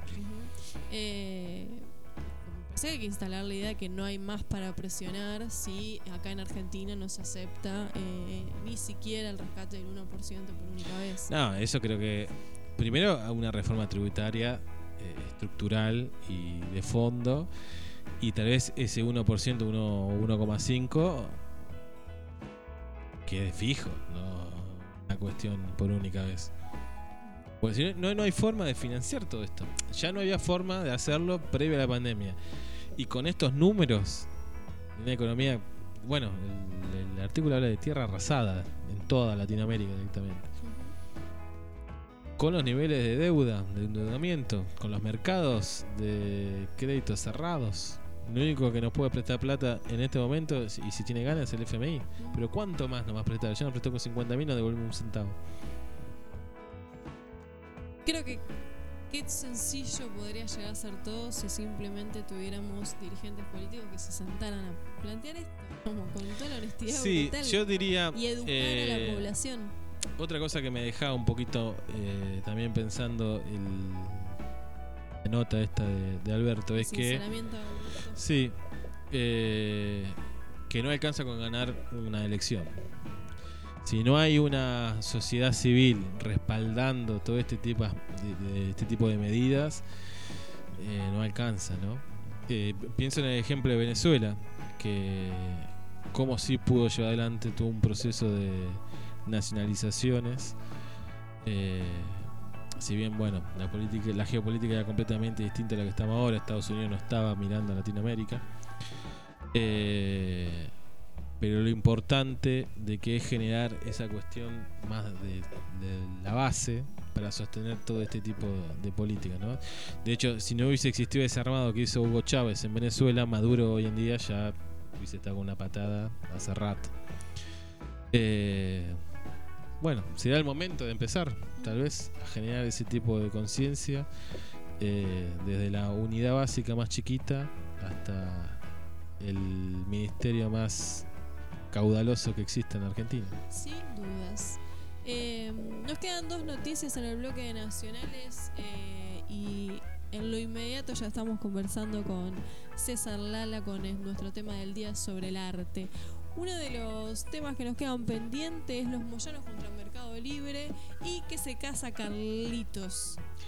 Bueno, antes es de ir a la parte más cholula, eh, Mercado Libre está con demoras ya de casi 48 horas eh, por una cuestión de disputa sindical, de que hay una, una o varias plantas tercerizadas de los repartos de Mercado Libre, donde esos trabajadores están agrupados eh, en un sindicato que no es el de camioneros. Y camioneros dice que esos trabajadores deberían estar en su sindicato, cosa que mejoraría mucho su situación salarial y de convenio colectivo de trabajo.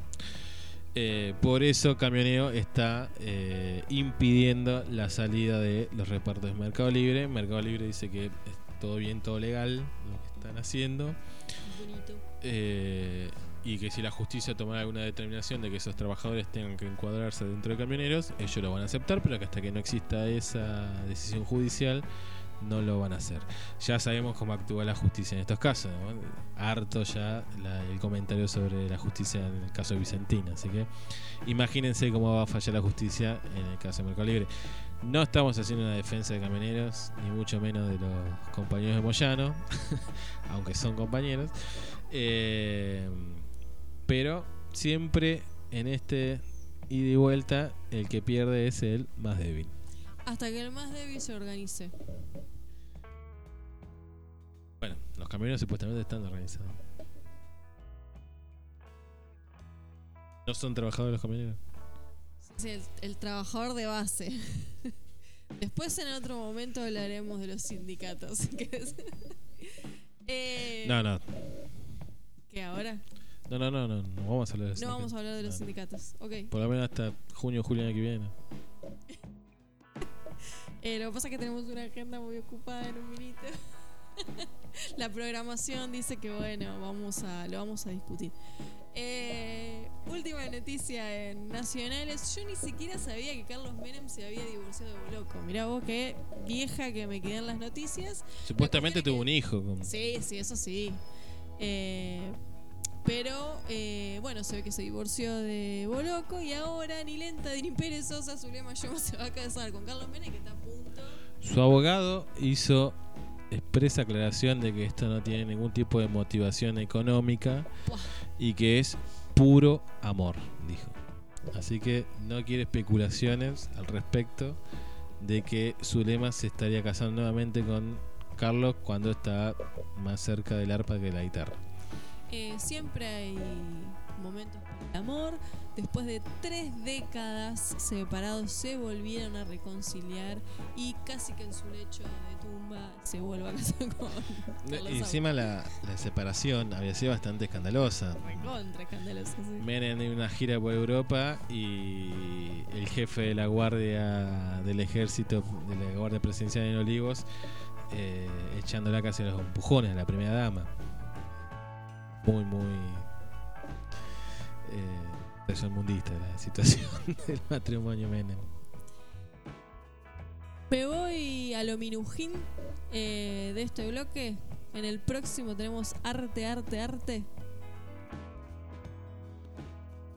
Bueno, vamos a escuchar eh, Perro Viejo de los Espíritus.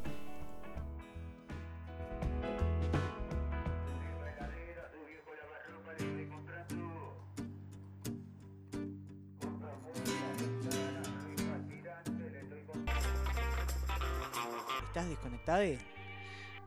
Un vinito radio te spoilea la realidad. Spoilear dos puntos. Contarle y o mostrar la información concreta sobre un acto a alguien que no lo sepa y sin el consentimiento de esa persona. Esto se usa mucho con las películas y series. Un vinito entiende la realidad como un concepto relativo y no absoluto, por lo que ponemos en cuestionamiento la realidad que te estamos spoileando. Punto.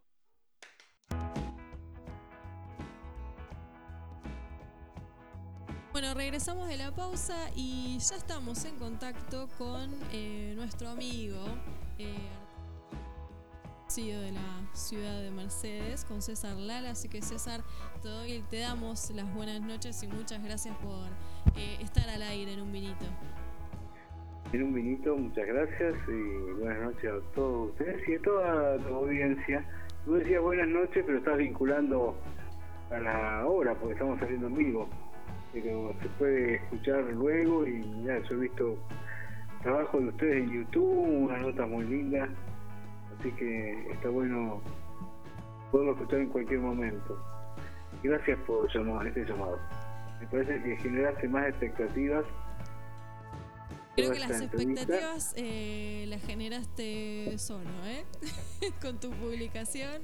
Son, son No, yo digo, bueno, es tu trayectoria. visuali- visualizar, visualizar un poco, que se sepa, que se sepa que está, qué es lo que se está haciendo, que hay gente que invita a pensar, que no es poco. Bueno, lo que, gracias, y lo que hoy teníamos ganas de pensar un poco, intentábamos sintetizarlo en la publicación que hicimos, eh, es como pregunta general si el arte es una actividad. Y después eh, nos preguntábamos también si la obra del artista, cualquiera ella fuera, en sí misma eh, se puede apreciar a pesar de los posicionamientos políticos del artista, eh, o van de la mano. Por ahí venía nuestro planteo y nos gustaría que vos nos, nos des tu opinión. Ninguna es sencilla en dos palabras. Eh, sí, el, que podemos, depende cómo nos situemos y nos paremos, podemos decir que sí, que todo es político lo que es actividad del hombre, entonces el arte también. Sí, es una actividad, la actividad artística, ¿no? El arte como abstracto también pertenece al ser humano. Y después, donde genera más conflictos es eh, la coherencia que podemos encontrar o las contradicciones que puedan aparecer entre la obra y el artista. Mira, este tipo es buenísimo, pero mira lo que es la porquería. Digo, en cualquier, de cualquier cosa, ¿eh? cualquier valoración que nosotros demos, eh, sí se pueden disociar perfectamente. Creo, creo en la obra más que en el que la produce. Eh, que es así. La obra es lo que uno, lo que hace el artista. El artista que lo juzgue, se juzgue de otra manera, no, no puede ser eso. Es conocido personalmente, personalmente la conocí yo, o sea que bien personalmente. Digo, no hay muchos casos de que que, que copado lo que hace y, y, no te tomarías un café con esa persona ni, ni te hablarías porque no, es imbancable o no o otra cosa, ¿no? O tiene otro personaje que no, no, no, no entra dentro de esa obra. Así que la obra eh, no se puede juzgar por quien la hace, sino que tiene que ser juzgada en sí misma, ¿no? Apreciada en sí misma. La obra se desprende del artista y ya está. Toma, toma vida. Eh, es una plástica viste, bien escuchado muchas veces hemos, hemos escuchado decir bueno que la obra se culmina o se completa con el ojo del, del otro del que la ve no del, que, también participa y digamos que me parece que en todas las manifestaciones artísticas tienen que ver eh,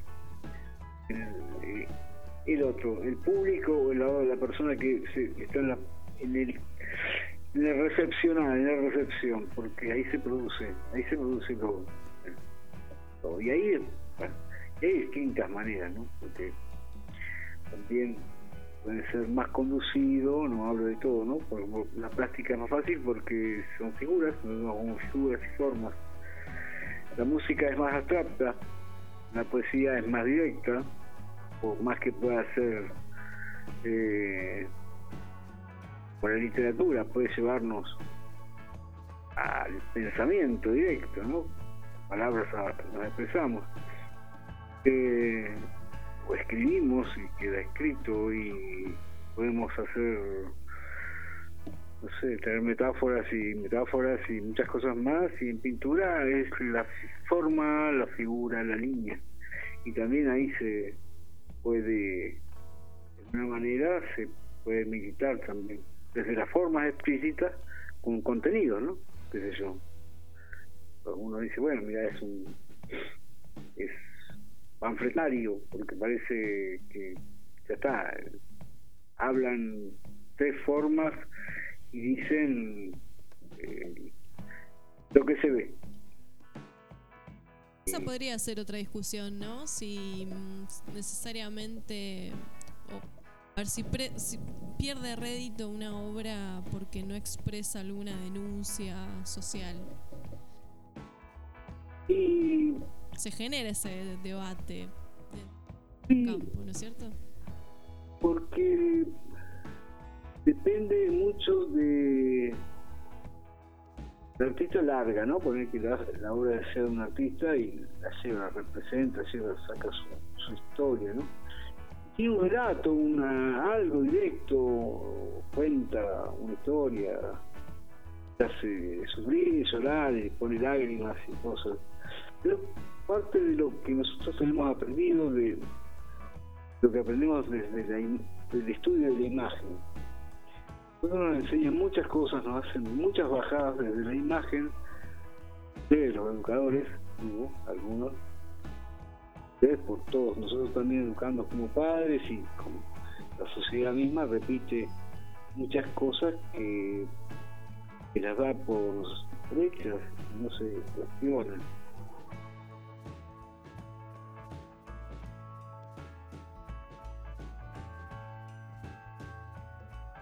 Ahí te fuiste, no. Estás.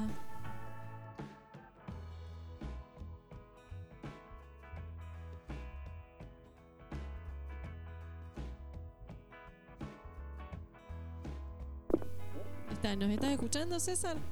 Sí, yo te escucho, ustedes no me escucharon Ahora nada. sí, que- no, no, ahí está, ahí te, ahí te escuchamos. Bueno, ¿te perdiste algo?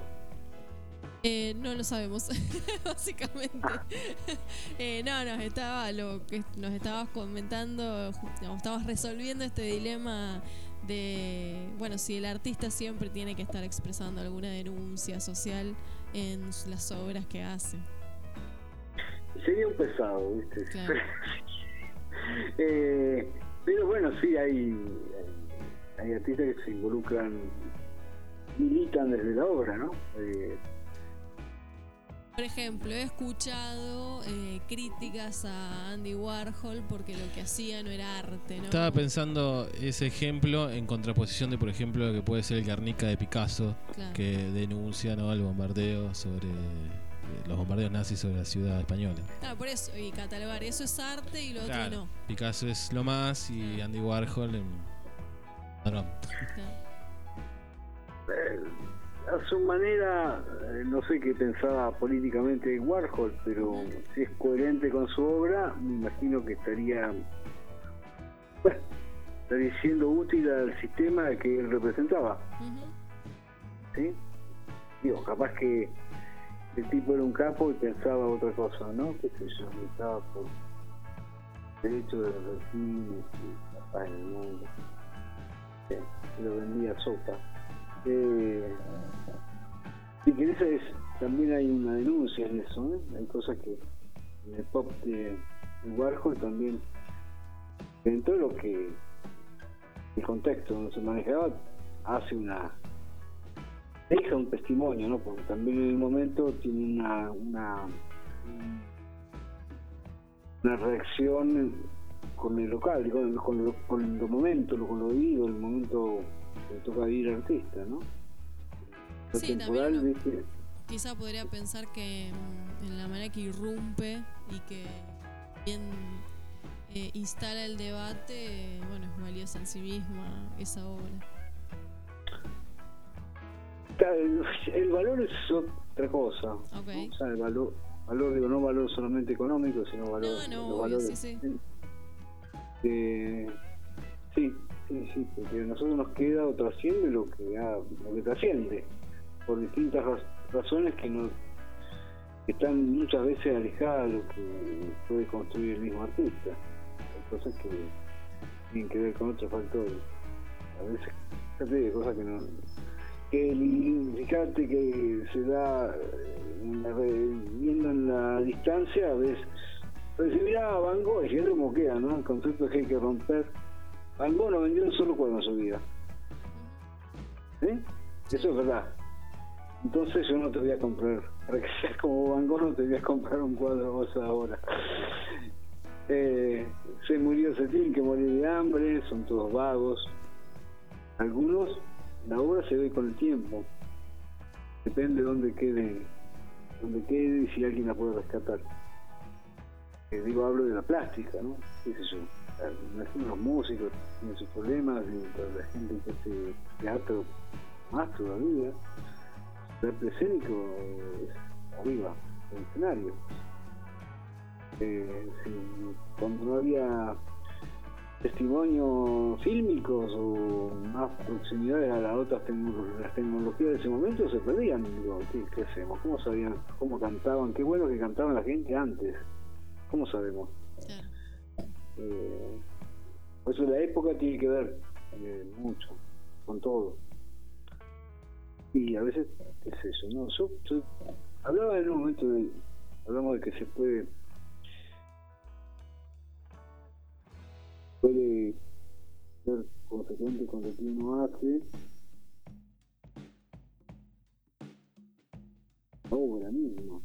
Y están sacando el cartel. Claro, plástico trabajamos forma, color. Abierta, forma cerrada, trabajamos la línea, recta, la curva. Pero quería, no quería requerir al principio, como que una trabaja, bajada que sean así. Yo, pues vas a decir, bueno, camino recto, recta como un tú,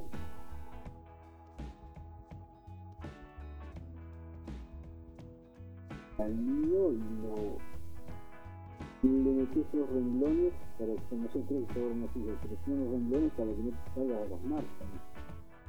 de bueno y de malo Eh, en la, la recta eh, la curva es mala yo fíjate que la recta siempre se representa de vertical mayormente eso que la recta es macho la hembra mujer la curva el mal es la curva. Y, y están bajando algo torcido algo curvo está malo la buena la recta y así le decimos mantener el peso con la imagen. Tantas cosas que repetimos y no, no nos tenemos dibujos y significamos somos una flor y cómo dibujamos una flor una síntesis de algo que queremos estar representando y diseñamos y luego pintamos. Los pintores tienen dibujos y son excelentes y variedades. ¿sí? Es una manera también, también existe otra manera de abrir la cabeza y abrir un poco la forma. Hacer que se cierre en tu cabeza la forma. Entonces, es una pincelada abierta, figuras abiertas, que se piense. Y este, bueno, darle por ahí si no quiere, uno jugar si lo sabe, un género de lo que hace. Sí, sí, sí, la vuelta, ¿no? Arte es eh, complejo sin dudas. Eh, es interesante lo que planteaste eh, en tu explicación, en tu aporte, que muchas veces nos olvidamos que también la obra termina con la observando, ¿no? Eso me pareció muy interesante porque sigue siendo obra y va a ser tantas obras al mismo tiempo distintas en función de quién la está mirando. Sí. Y además crece, crece. Claro. Y si la obra está viva y está más en libertad, vas a, cada vez que vos te enfrentes a una imagen, vas, te va a devolver otra cosa, te va a cargar de otra cosa, de, de algo más. Creo que le cargas, le va dando el sentido. Eh, es más difícil, ¿no? más difícil, porque yo te digo, estamos educados para tener las cosas resueltas más fácil, más simples. Lo más simple para, digo, imagino que para empezar es más simple que sirve una figura, eh, la más, la que tiene más carga, la que tiene más carga, más, que está, que está la que les gusta los límites que le ponemos, que le intentamos. Un poco eh, la libertad tiene que verse un valor que, y hablamos de valores y de arte, eh, que expresarse o tiene que verse o hacerte sentir, por lo menos no condicionarte para los títulos condicionan de, los, de las obras, ponele. Es medio, es medio mezquino, me- viste, no le pones el nombre y qué sé yo, pero para mí es un condicionamiento ponerle, ponerle título. Así que los títulos son por ahí obvios, no, no, no, no más que, que para guiarlos. Porque ponen serie de la bicicleta, a mí me han dicho cualquier cosa, han visto helados. Es como un helado, me gusta el de los helados, ¿cuál es el helado? Yo, para mí son ciclistas. Eh, pero bueno, algunos digo, y está bueno, está buenísimo que pase. Ah, pues se reinterpreta ahí la obra. Sí, sí, viste, y es así. Me parece que el querer entender es el que nos hace cerrarnos más. Yo, yo pensé, no, esto es muy abstracto, no entiendo. Chao. La, esta charla que estamos teniendo, bienvenida sea, eh, me hace pensar en eh, qué mm, en mirada cerrada, eh, al menos yo tenía también sobre eh, la obra y la denuncia política y qué concepción quizá un bastante restringida que estaba teniendo de la política, porque estaba pensando que una obra eh, que observo eh, en sus diferentes sentidos y me impacta, me conmueve, me asombra. Bueno, eso también es un acto político, que en este mundo de vorágine uno justamente está tan retirado de sentir, eh, que una obra impacte y nos haga sentir algo. Eh, también es un acto político, que la denuncia política Sí, no es también tiene- la política, ¿no? Tiene que ver con la exigencia que uno tiene también sobre la obra o sobre el artista, ¿no? Como que uno quiere que el artista haga lo que a uno le gusta. Y en vez que sea al revés y disfrutar de lo que te está ofreciendo, ¿no? Ese artista. Sí, la sola contemplación. En algún momento hemos hablado de Han acá. la sola contemplación y que nos Bueno, invita a contemplar algo. Él tiene un libro dedicado al arte justamente y de cómo se ha cambiado esto de, de disfrutar el arte en sí mismo a que el arte tiene que ser eh, positivo también, ¿no? Como algo fácil, algo lindo, que no me requiere demasiado esfuerzo a mí a la hora de verlo, ¿no? Que no me moleste en nada. La verdad, en serio, César, bueno, siempre es grato, aunque a veces los tiempos se eh, alargan y por algún tiempo no nos eh, no charlemos, no nos encontremos, pues siempre es grato hablar con César. Eh, y de verdad me deja deconstruida, digamos, la charla en relación al arte y a la política. Me parece muy interesante lo que venís a enseñarnos. Claro, ahí tocamos nosotros. El, equivalente sería si los quiénes son los que hacen política, la política, ¿no? Y digamos cómo tuviéramos todo una mirada un poco más cercana, ¿no? Mirada, la, la oreja, todos nuestros sentidos acercados al arte, tendríamos otra veríamos el mundo de otra manera y lo sentiríamos de otra manera, nos podríamos acercar de otra manera al otro. Eh, no había tanto verso, no había tanta mentira, o tan abstracto, tan abstracto que realmente eh, la política que, que tiene que eh, estar incluido en el ser humano es, es un número, en un, es un papel, no somos personas, ¿no? La lejanía que nos damos, hablamos de la gente, no hablamos de la gente, ¿no? Gente, todo no, es la gente, la gente, la gente. Este, y bueno, de hecho, yo también lo digo, pero no como, como que tenemos que ver vernos personas con otras cosas. Sí, eh, humanizarnos. Y la verdad que el arte ahí es eh, un muy buen recurso para eso. Ya que eso lo provoque es un acto escenario. Eh, eh, sí, sí, sí, sí, sí, bueno, y la parte mm, que te hace sentir libre, ¿viste? Yo te digo, esto es, yo no doy clases, sino que abro la puerta para que se pongan a jugar. Porque es así, jugar, sacar, ¿viste? Pero después hay técnicas, hay cosas. Si cada uno le gusta, tiene más afinidad para una algo, para el color, para, no sé, algo, algo especial eh, y esa sensibilidad de, ahí estaremos no acompañando pero siempre la obra termina en el otro. Entonces uno juega con libertad y lo hicimos. Jugar con libertad la libertad se ve el, o- el otro va a ver sí, está diciéndole caminar por este caminito conduciendo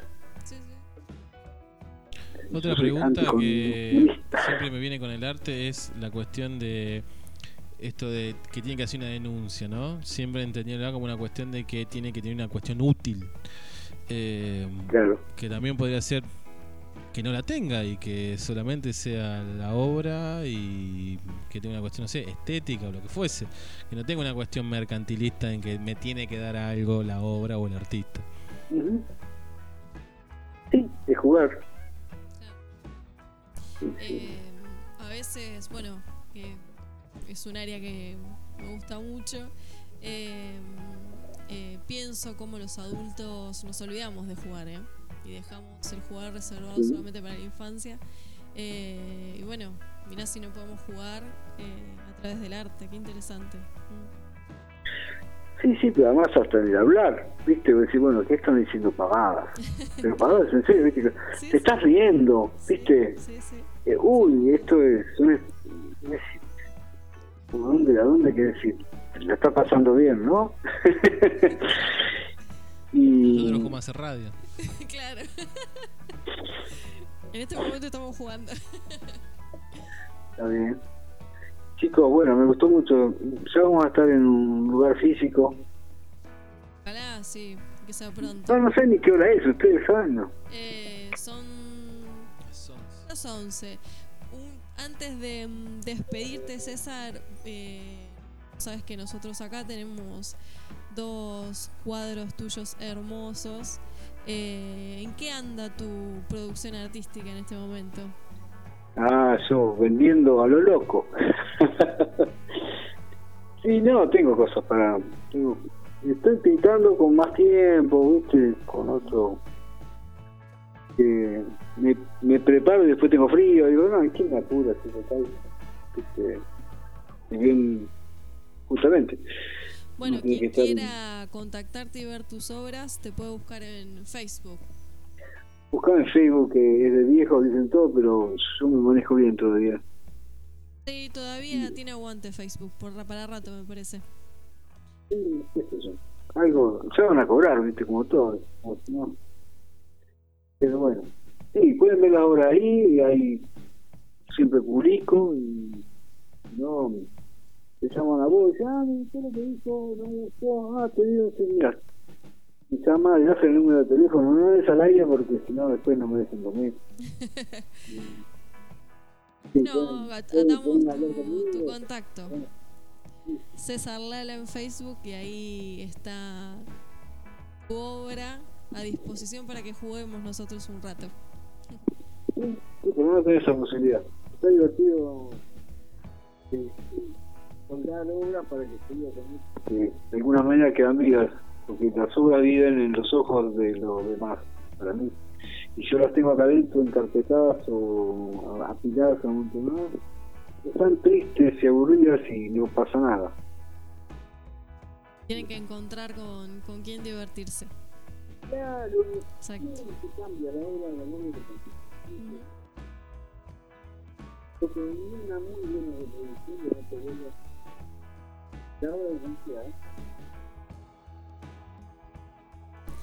Bueno, César, te agradecemos enormemente tu participación en un vinito. Gente,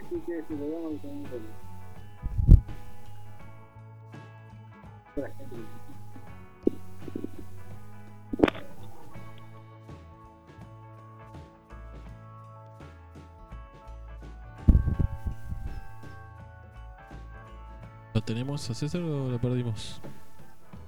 ¿Te conectaste el teléfono? Ahí está, Ahí ahí está, está, ahí ahí está. está. No, no, no. Creo que Ah. la Increíble señal, que, que sea tan problemático comunicarse con Mercedes. Y nos comunicamos con Ecuador, con Estados Unidos y Mercedes Ah, es Ecuador fue problemático. otra, mirá, nos habíamos olvidado. Eh, bueno, César, eso, te decíamos, con muchas gracias por eh, participar de un vinito eh, y le recordamos a todos los oyentes que eh, la obra de César es hermosa, eh, es un excelente artista y pueden acceder a sus producciones cuando, cuando gusten y lo pueden encontrar en Facebook.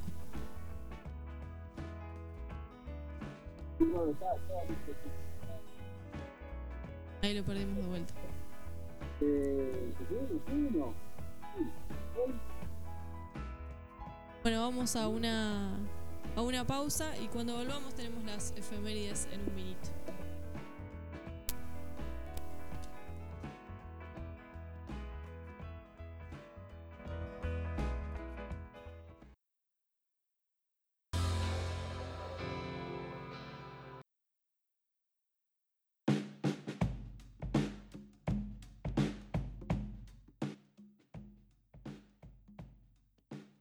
Regresamos del bloque. Hace un ratito estábamos eh, charlando y estuvimos en contacto con César Lala, eh, con algunos inconvenientes en la comunicación, pero ah, eh, logramos resolver un poco y arrojar luz sobre estas preguntas que teníamos al inicio del programa.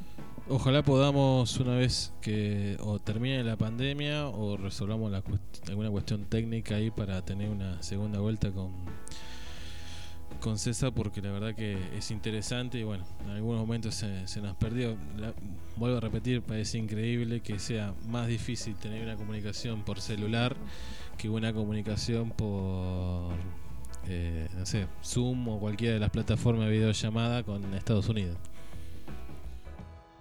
Y lo parecía que va- que van quedando vetustas algunas eh, Sí. ya comunicaciones, ¿no? Ya no, no hay más lugar para... eh, los satélites.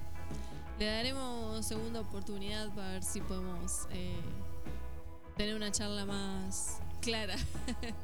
Eh, bueno, vamos a charlar un poco de las efemérides en este que es nuestro último programa antes del receso, para después volver con las Una semana igual renovadas. tampoco, por ahí estamos siendo demasiado dramáticos. Una semana es mucho.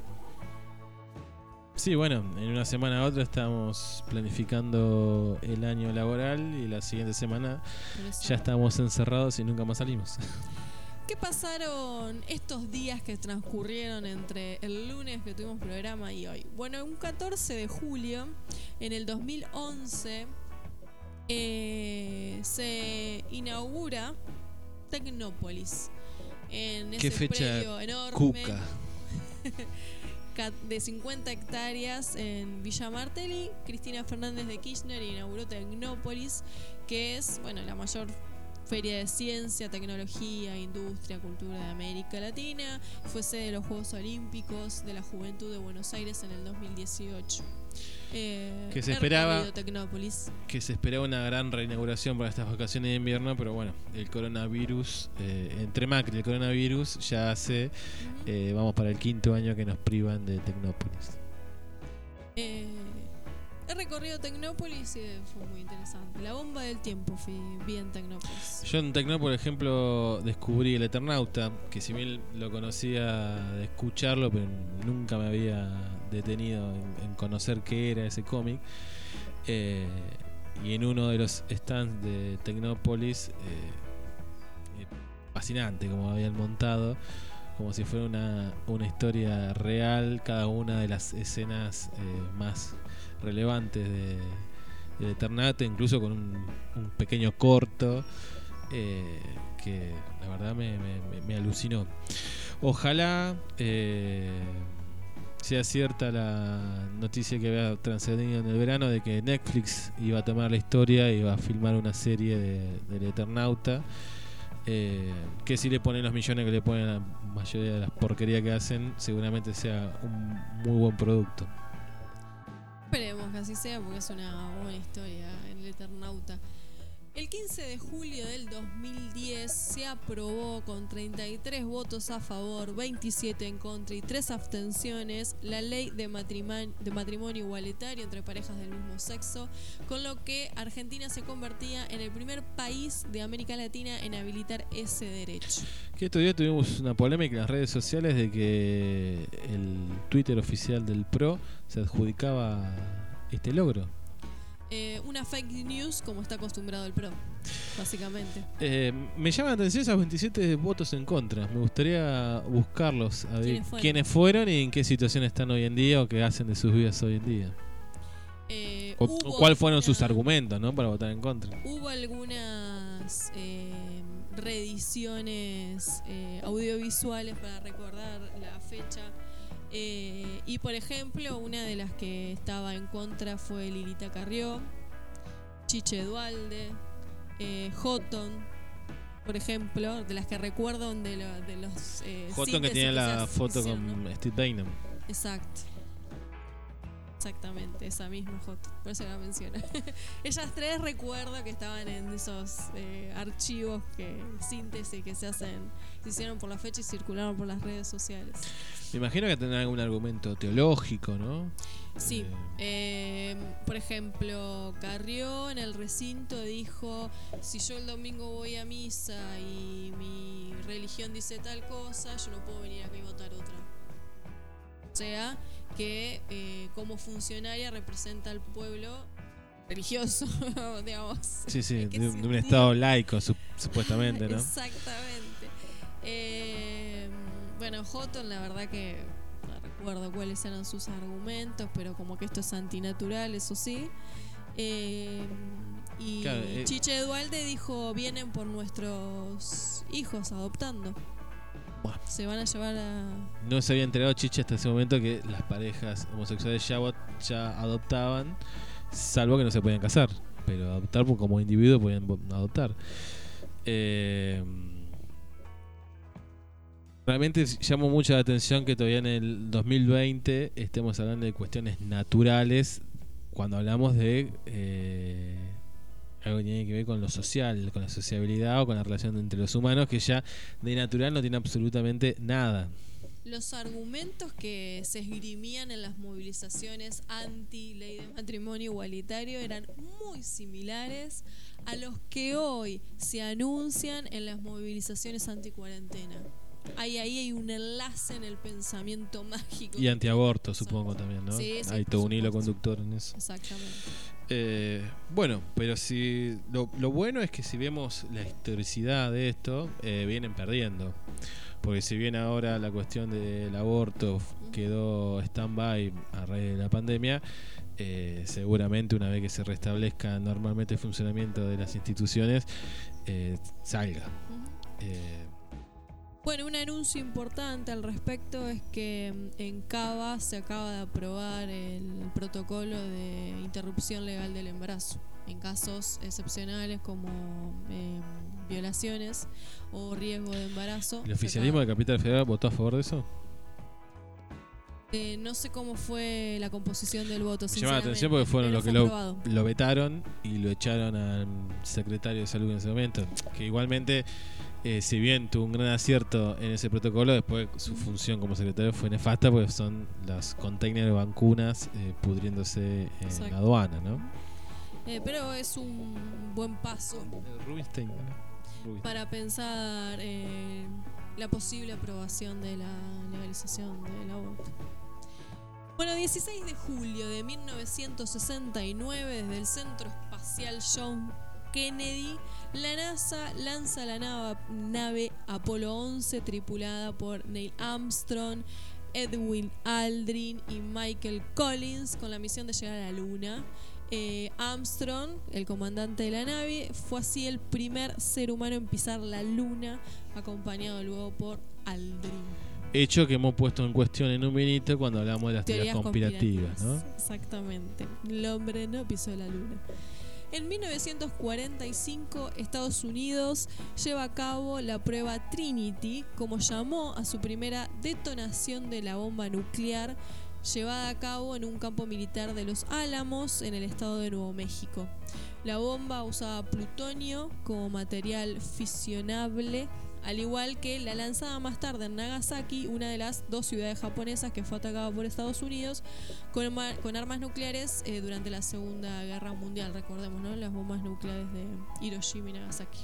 que fueron completamente innecesarias porque ya la guerra estaba prácticamente ganada por los Estados Unidos, pero debería mostrar su poder a Estados Unidos enfrente de la Unión Soviética una vez finalizada esa guerra de vos no te hagas loco porque mira lo que tengo. Exacto.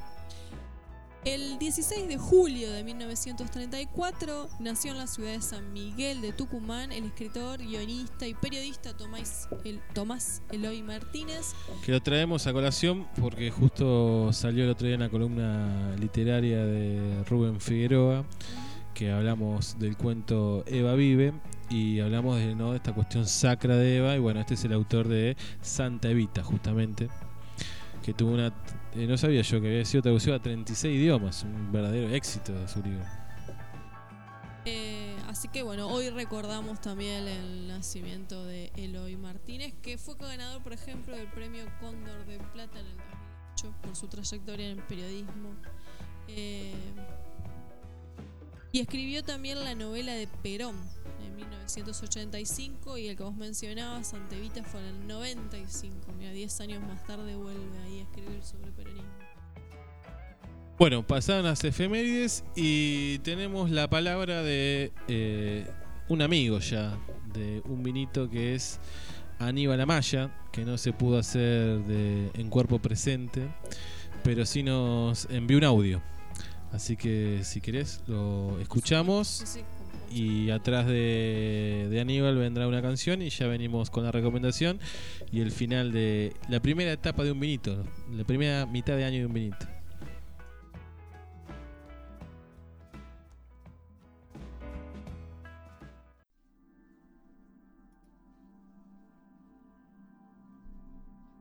Hola, soy Aníbal Amaya.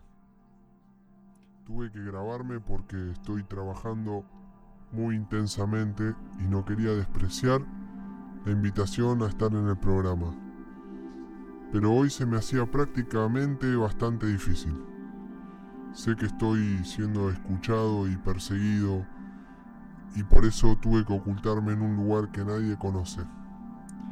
Quería contarles que estoy terminando de trabajar en una nueva investigación acerca de la relación entre el mundo infraterreno de las novelas y cuentos infantiles con los portales intraterrenos como el que conduce a Erx, que lleva como título La Reina Roja de Alicia y la Mazorca Federal, relación entre el mundo infraterreno de las novelas y cuentos infantiles con los portales intraterrenos en la historia nacional argentina del siglo XIX para acá. Espero develar unas cuantas incógnitas con este estudio, pero lamentablemente no tengo financiamiento de nadie, ni de Bannon ni de Soros. Por lo tanto me ha costado mucho más realizarlo. Bueno, eh, además quería contarles que estoy... He dejado de escuchar los, las explosiones en el cielo, de las que alguna vez hemos hablado, y empecé a escuchar sonidos extraños en el parque de la casa donde estoy investigando, y no sé aún qué procedencia son, pero pude grabarlos, y quería compartírselos a ustedes.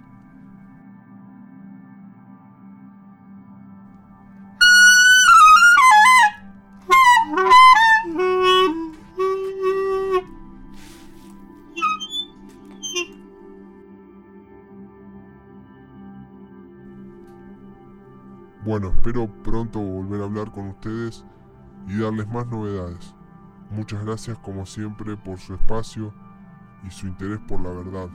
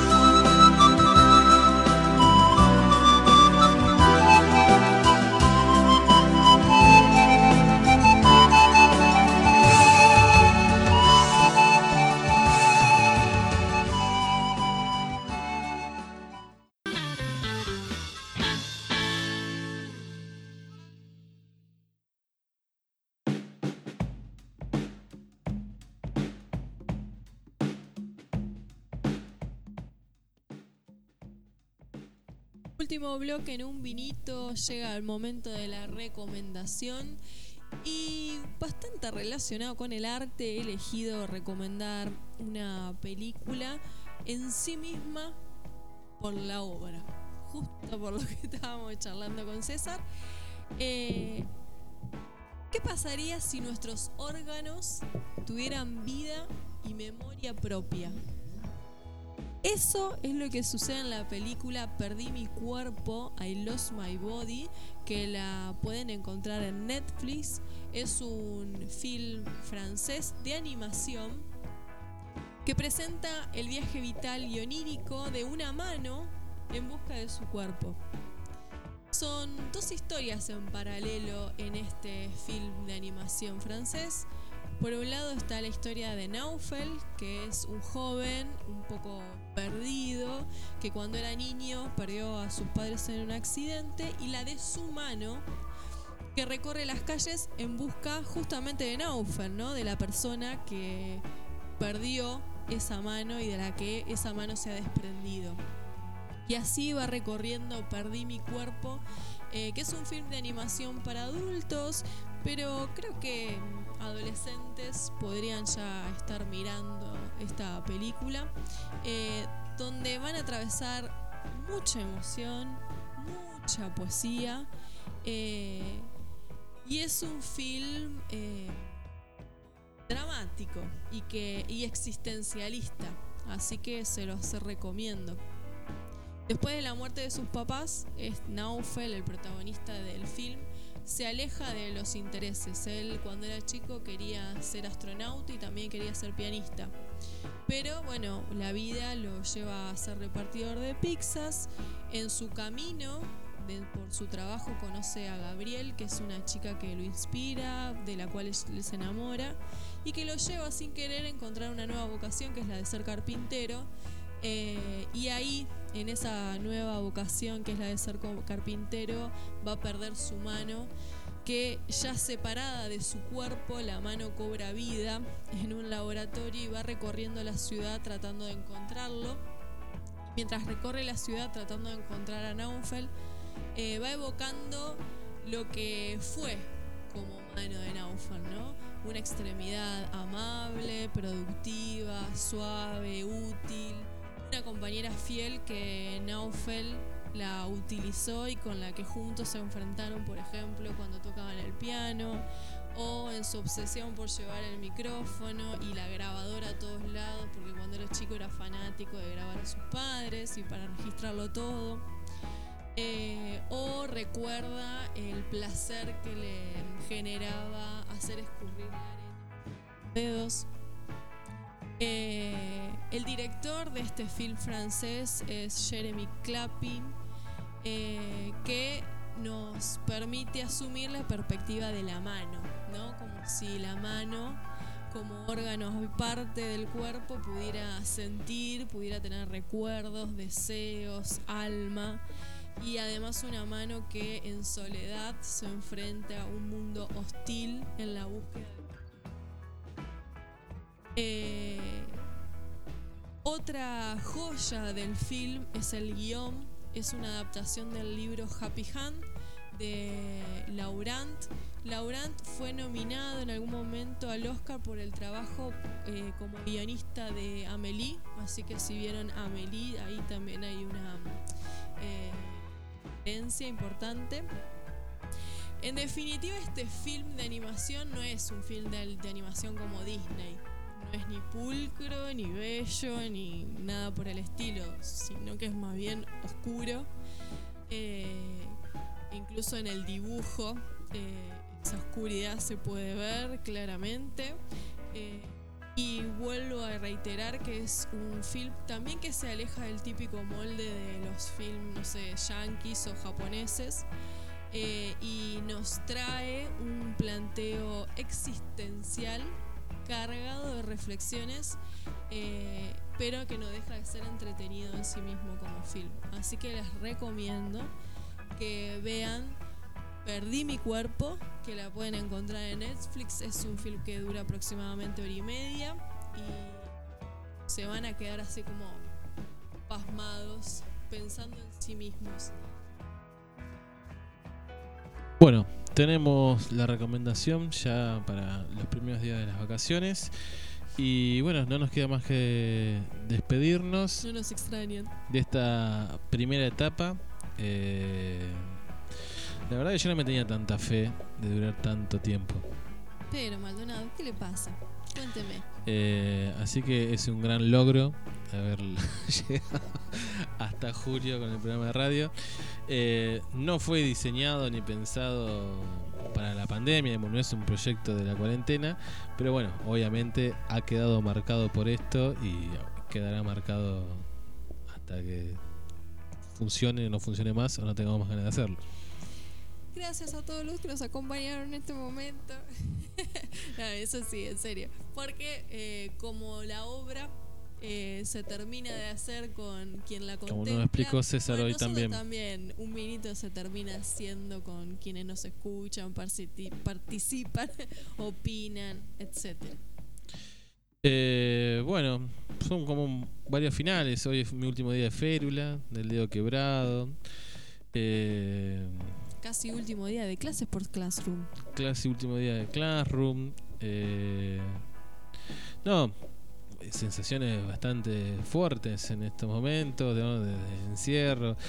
El médico que me atendió esa quebradura ya no está entre nosotros. eh, la verdad que ha sido una primera etapa muy, muy intensa de, un vinito, bueno, de la vida de todos, ¿no? Pero eh, plasmado en un programa de radio casero a través de internet. Creo que lo que tuvo de bueno, sobre todo en el primer momento, que se pudo ver bastante, funcionaba de encuentro, eh, un vinito por al principio entre familiares, hermanos, padres, madres, amigos, funciona sí, haciéndose entre todos. La rotura de una computadora que propició una obsesión de toda una madrugada de aprender a cómo funcionan los distintos programitas que hacen que un vinito salga al aire. Cinco horas estuvo de madrugada. Eh, eso hace que creo que nos escuchamos bastante bien. digamos, creo que también se notó esa evolución a lo largo de, de este tiempo. Así que bueno, nos reencontraremos dentro de 10 días, casi exactamente. Este lunes no, el próximo. eh, para comenzar la segunda parte del año de un vinito y de la cuarentena que seguramente siga existiendo. Nos volvemos a encontrar, que descansen, disfruten las mini vacaciones escolares, el receso de invierno. eh, y bueno, nos volvemos a encontrar. Agenden temas si quieren. eh, Ahí está. Vamos a- Vamos a hacer la Igual lo vamos a andar en las redes sociales. Pero que esta encuesta. semana justamente vamos a hacer esto de que la obra también se, contem- eh, se completa con, con el otro, con el que le escucho, la ve o la lee. Eh, a ver qué, qué tema les gustaría que, que estemos charlando en Dominito. Ya tenemos oyentes acá que están eh, interactuando y dice que somos eh, el producto de la voluntad de los ERCs. Que los ERCs quisieron que un vinito surgiera en este tiempo y espacio. Bueno, allí se gesta un poco, ¿no? Nos vemos dentro de 10 días.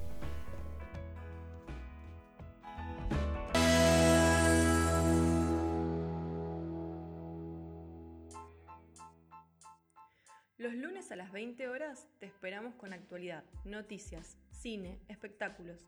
Un programa más que casero mientras compartimos un vinito y las ganas de hacer radio. Encontranos en Facebook como Eustaquio Un Vinito, en Instagram Un Vinito Radio 20 o en Twitter arroba Un Radio. Contale a amigues, novies, amantes, a familiares amades y odiades. Un vinito, el maridaje perfecto para empezar la semana.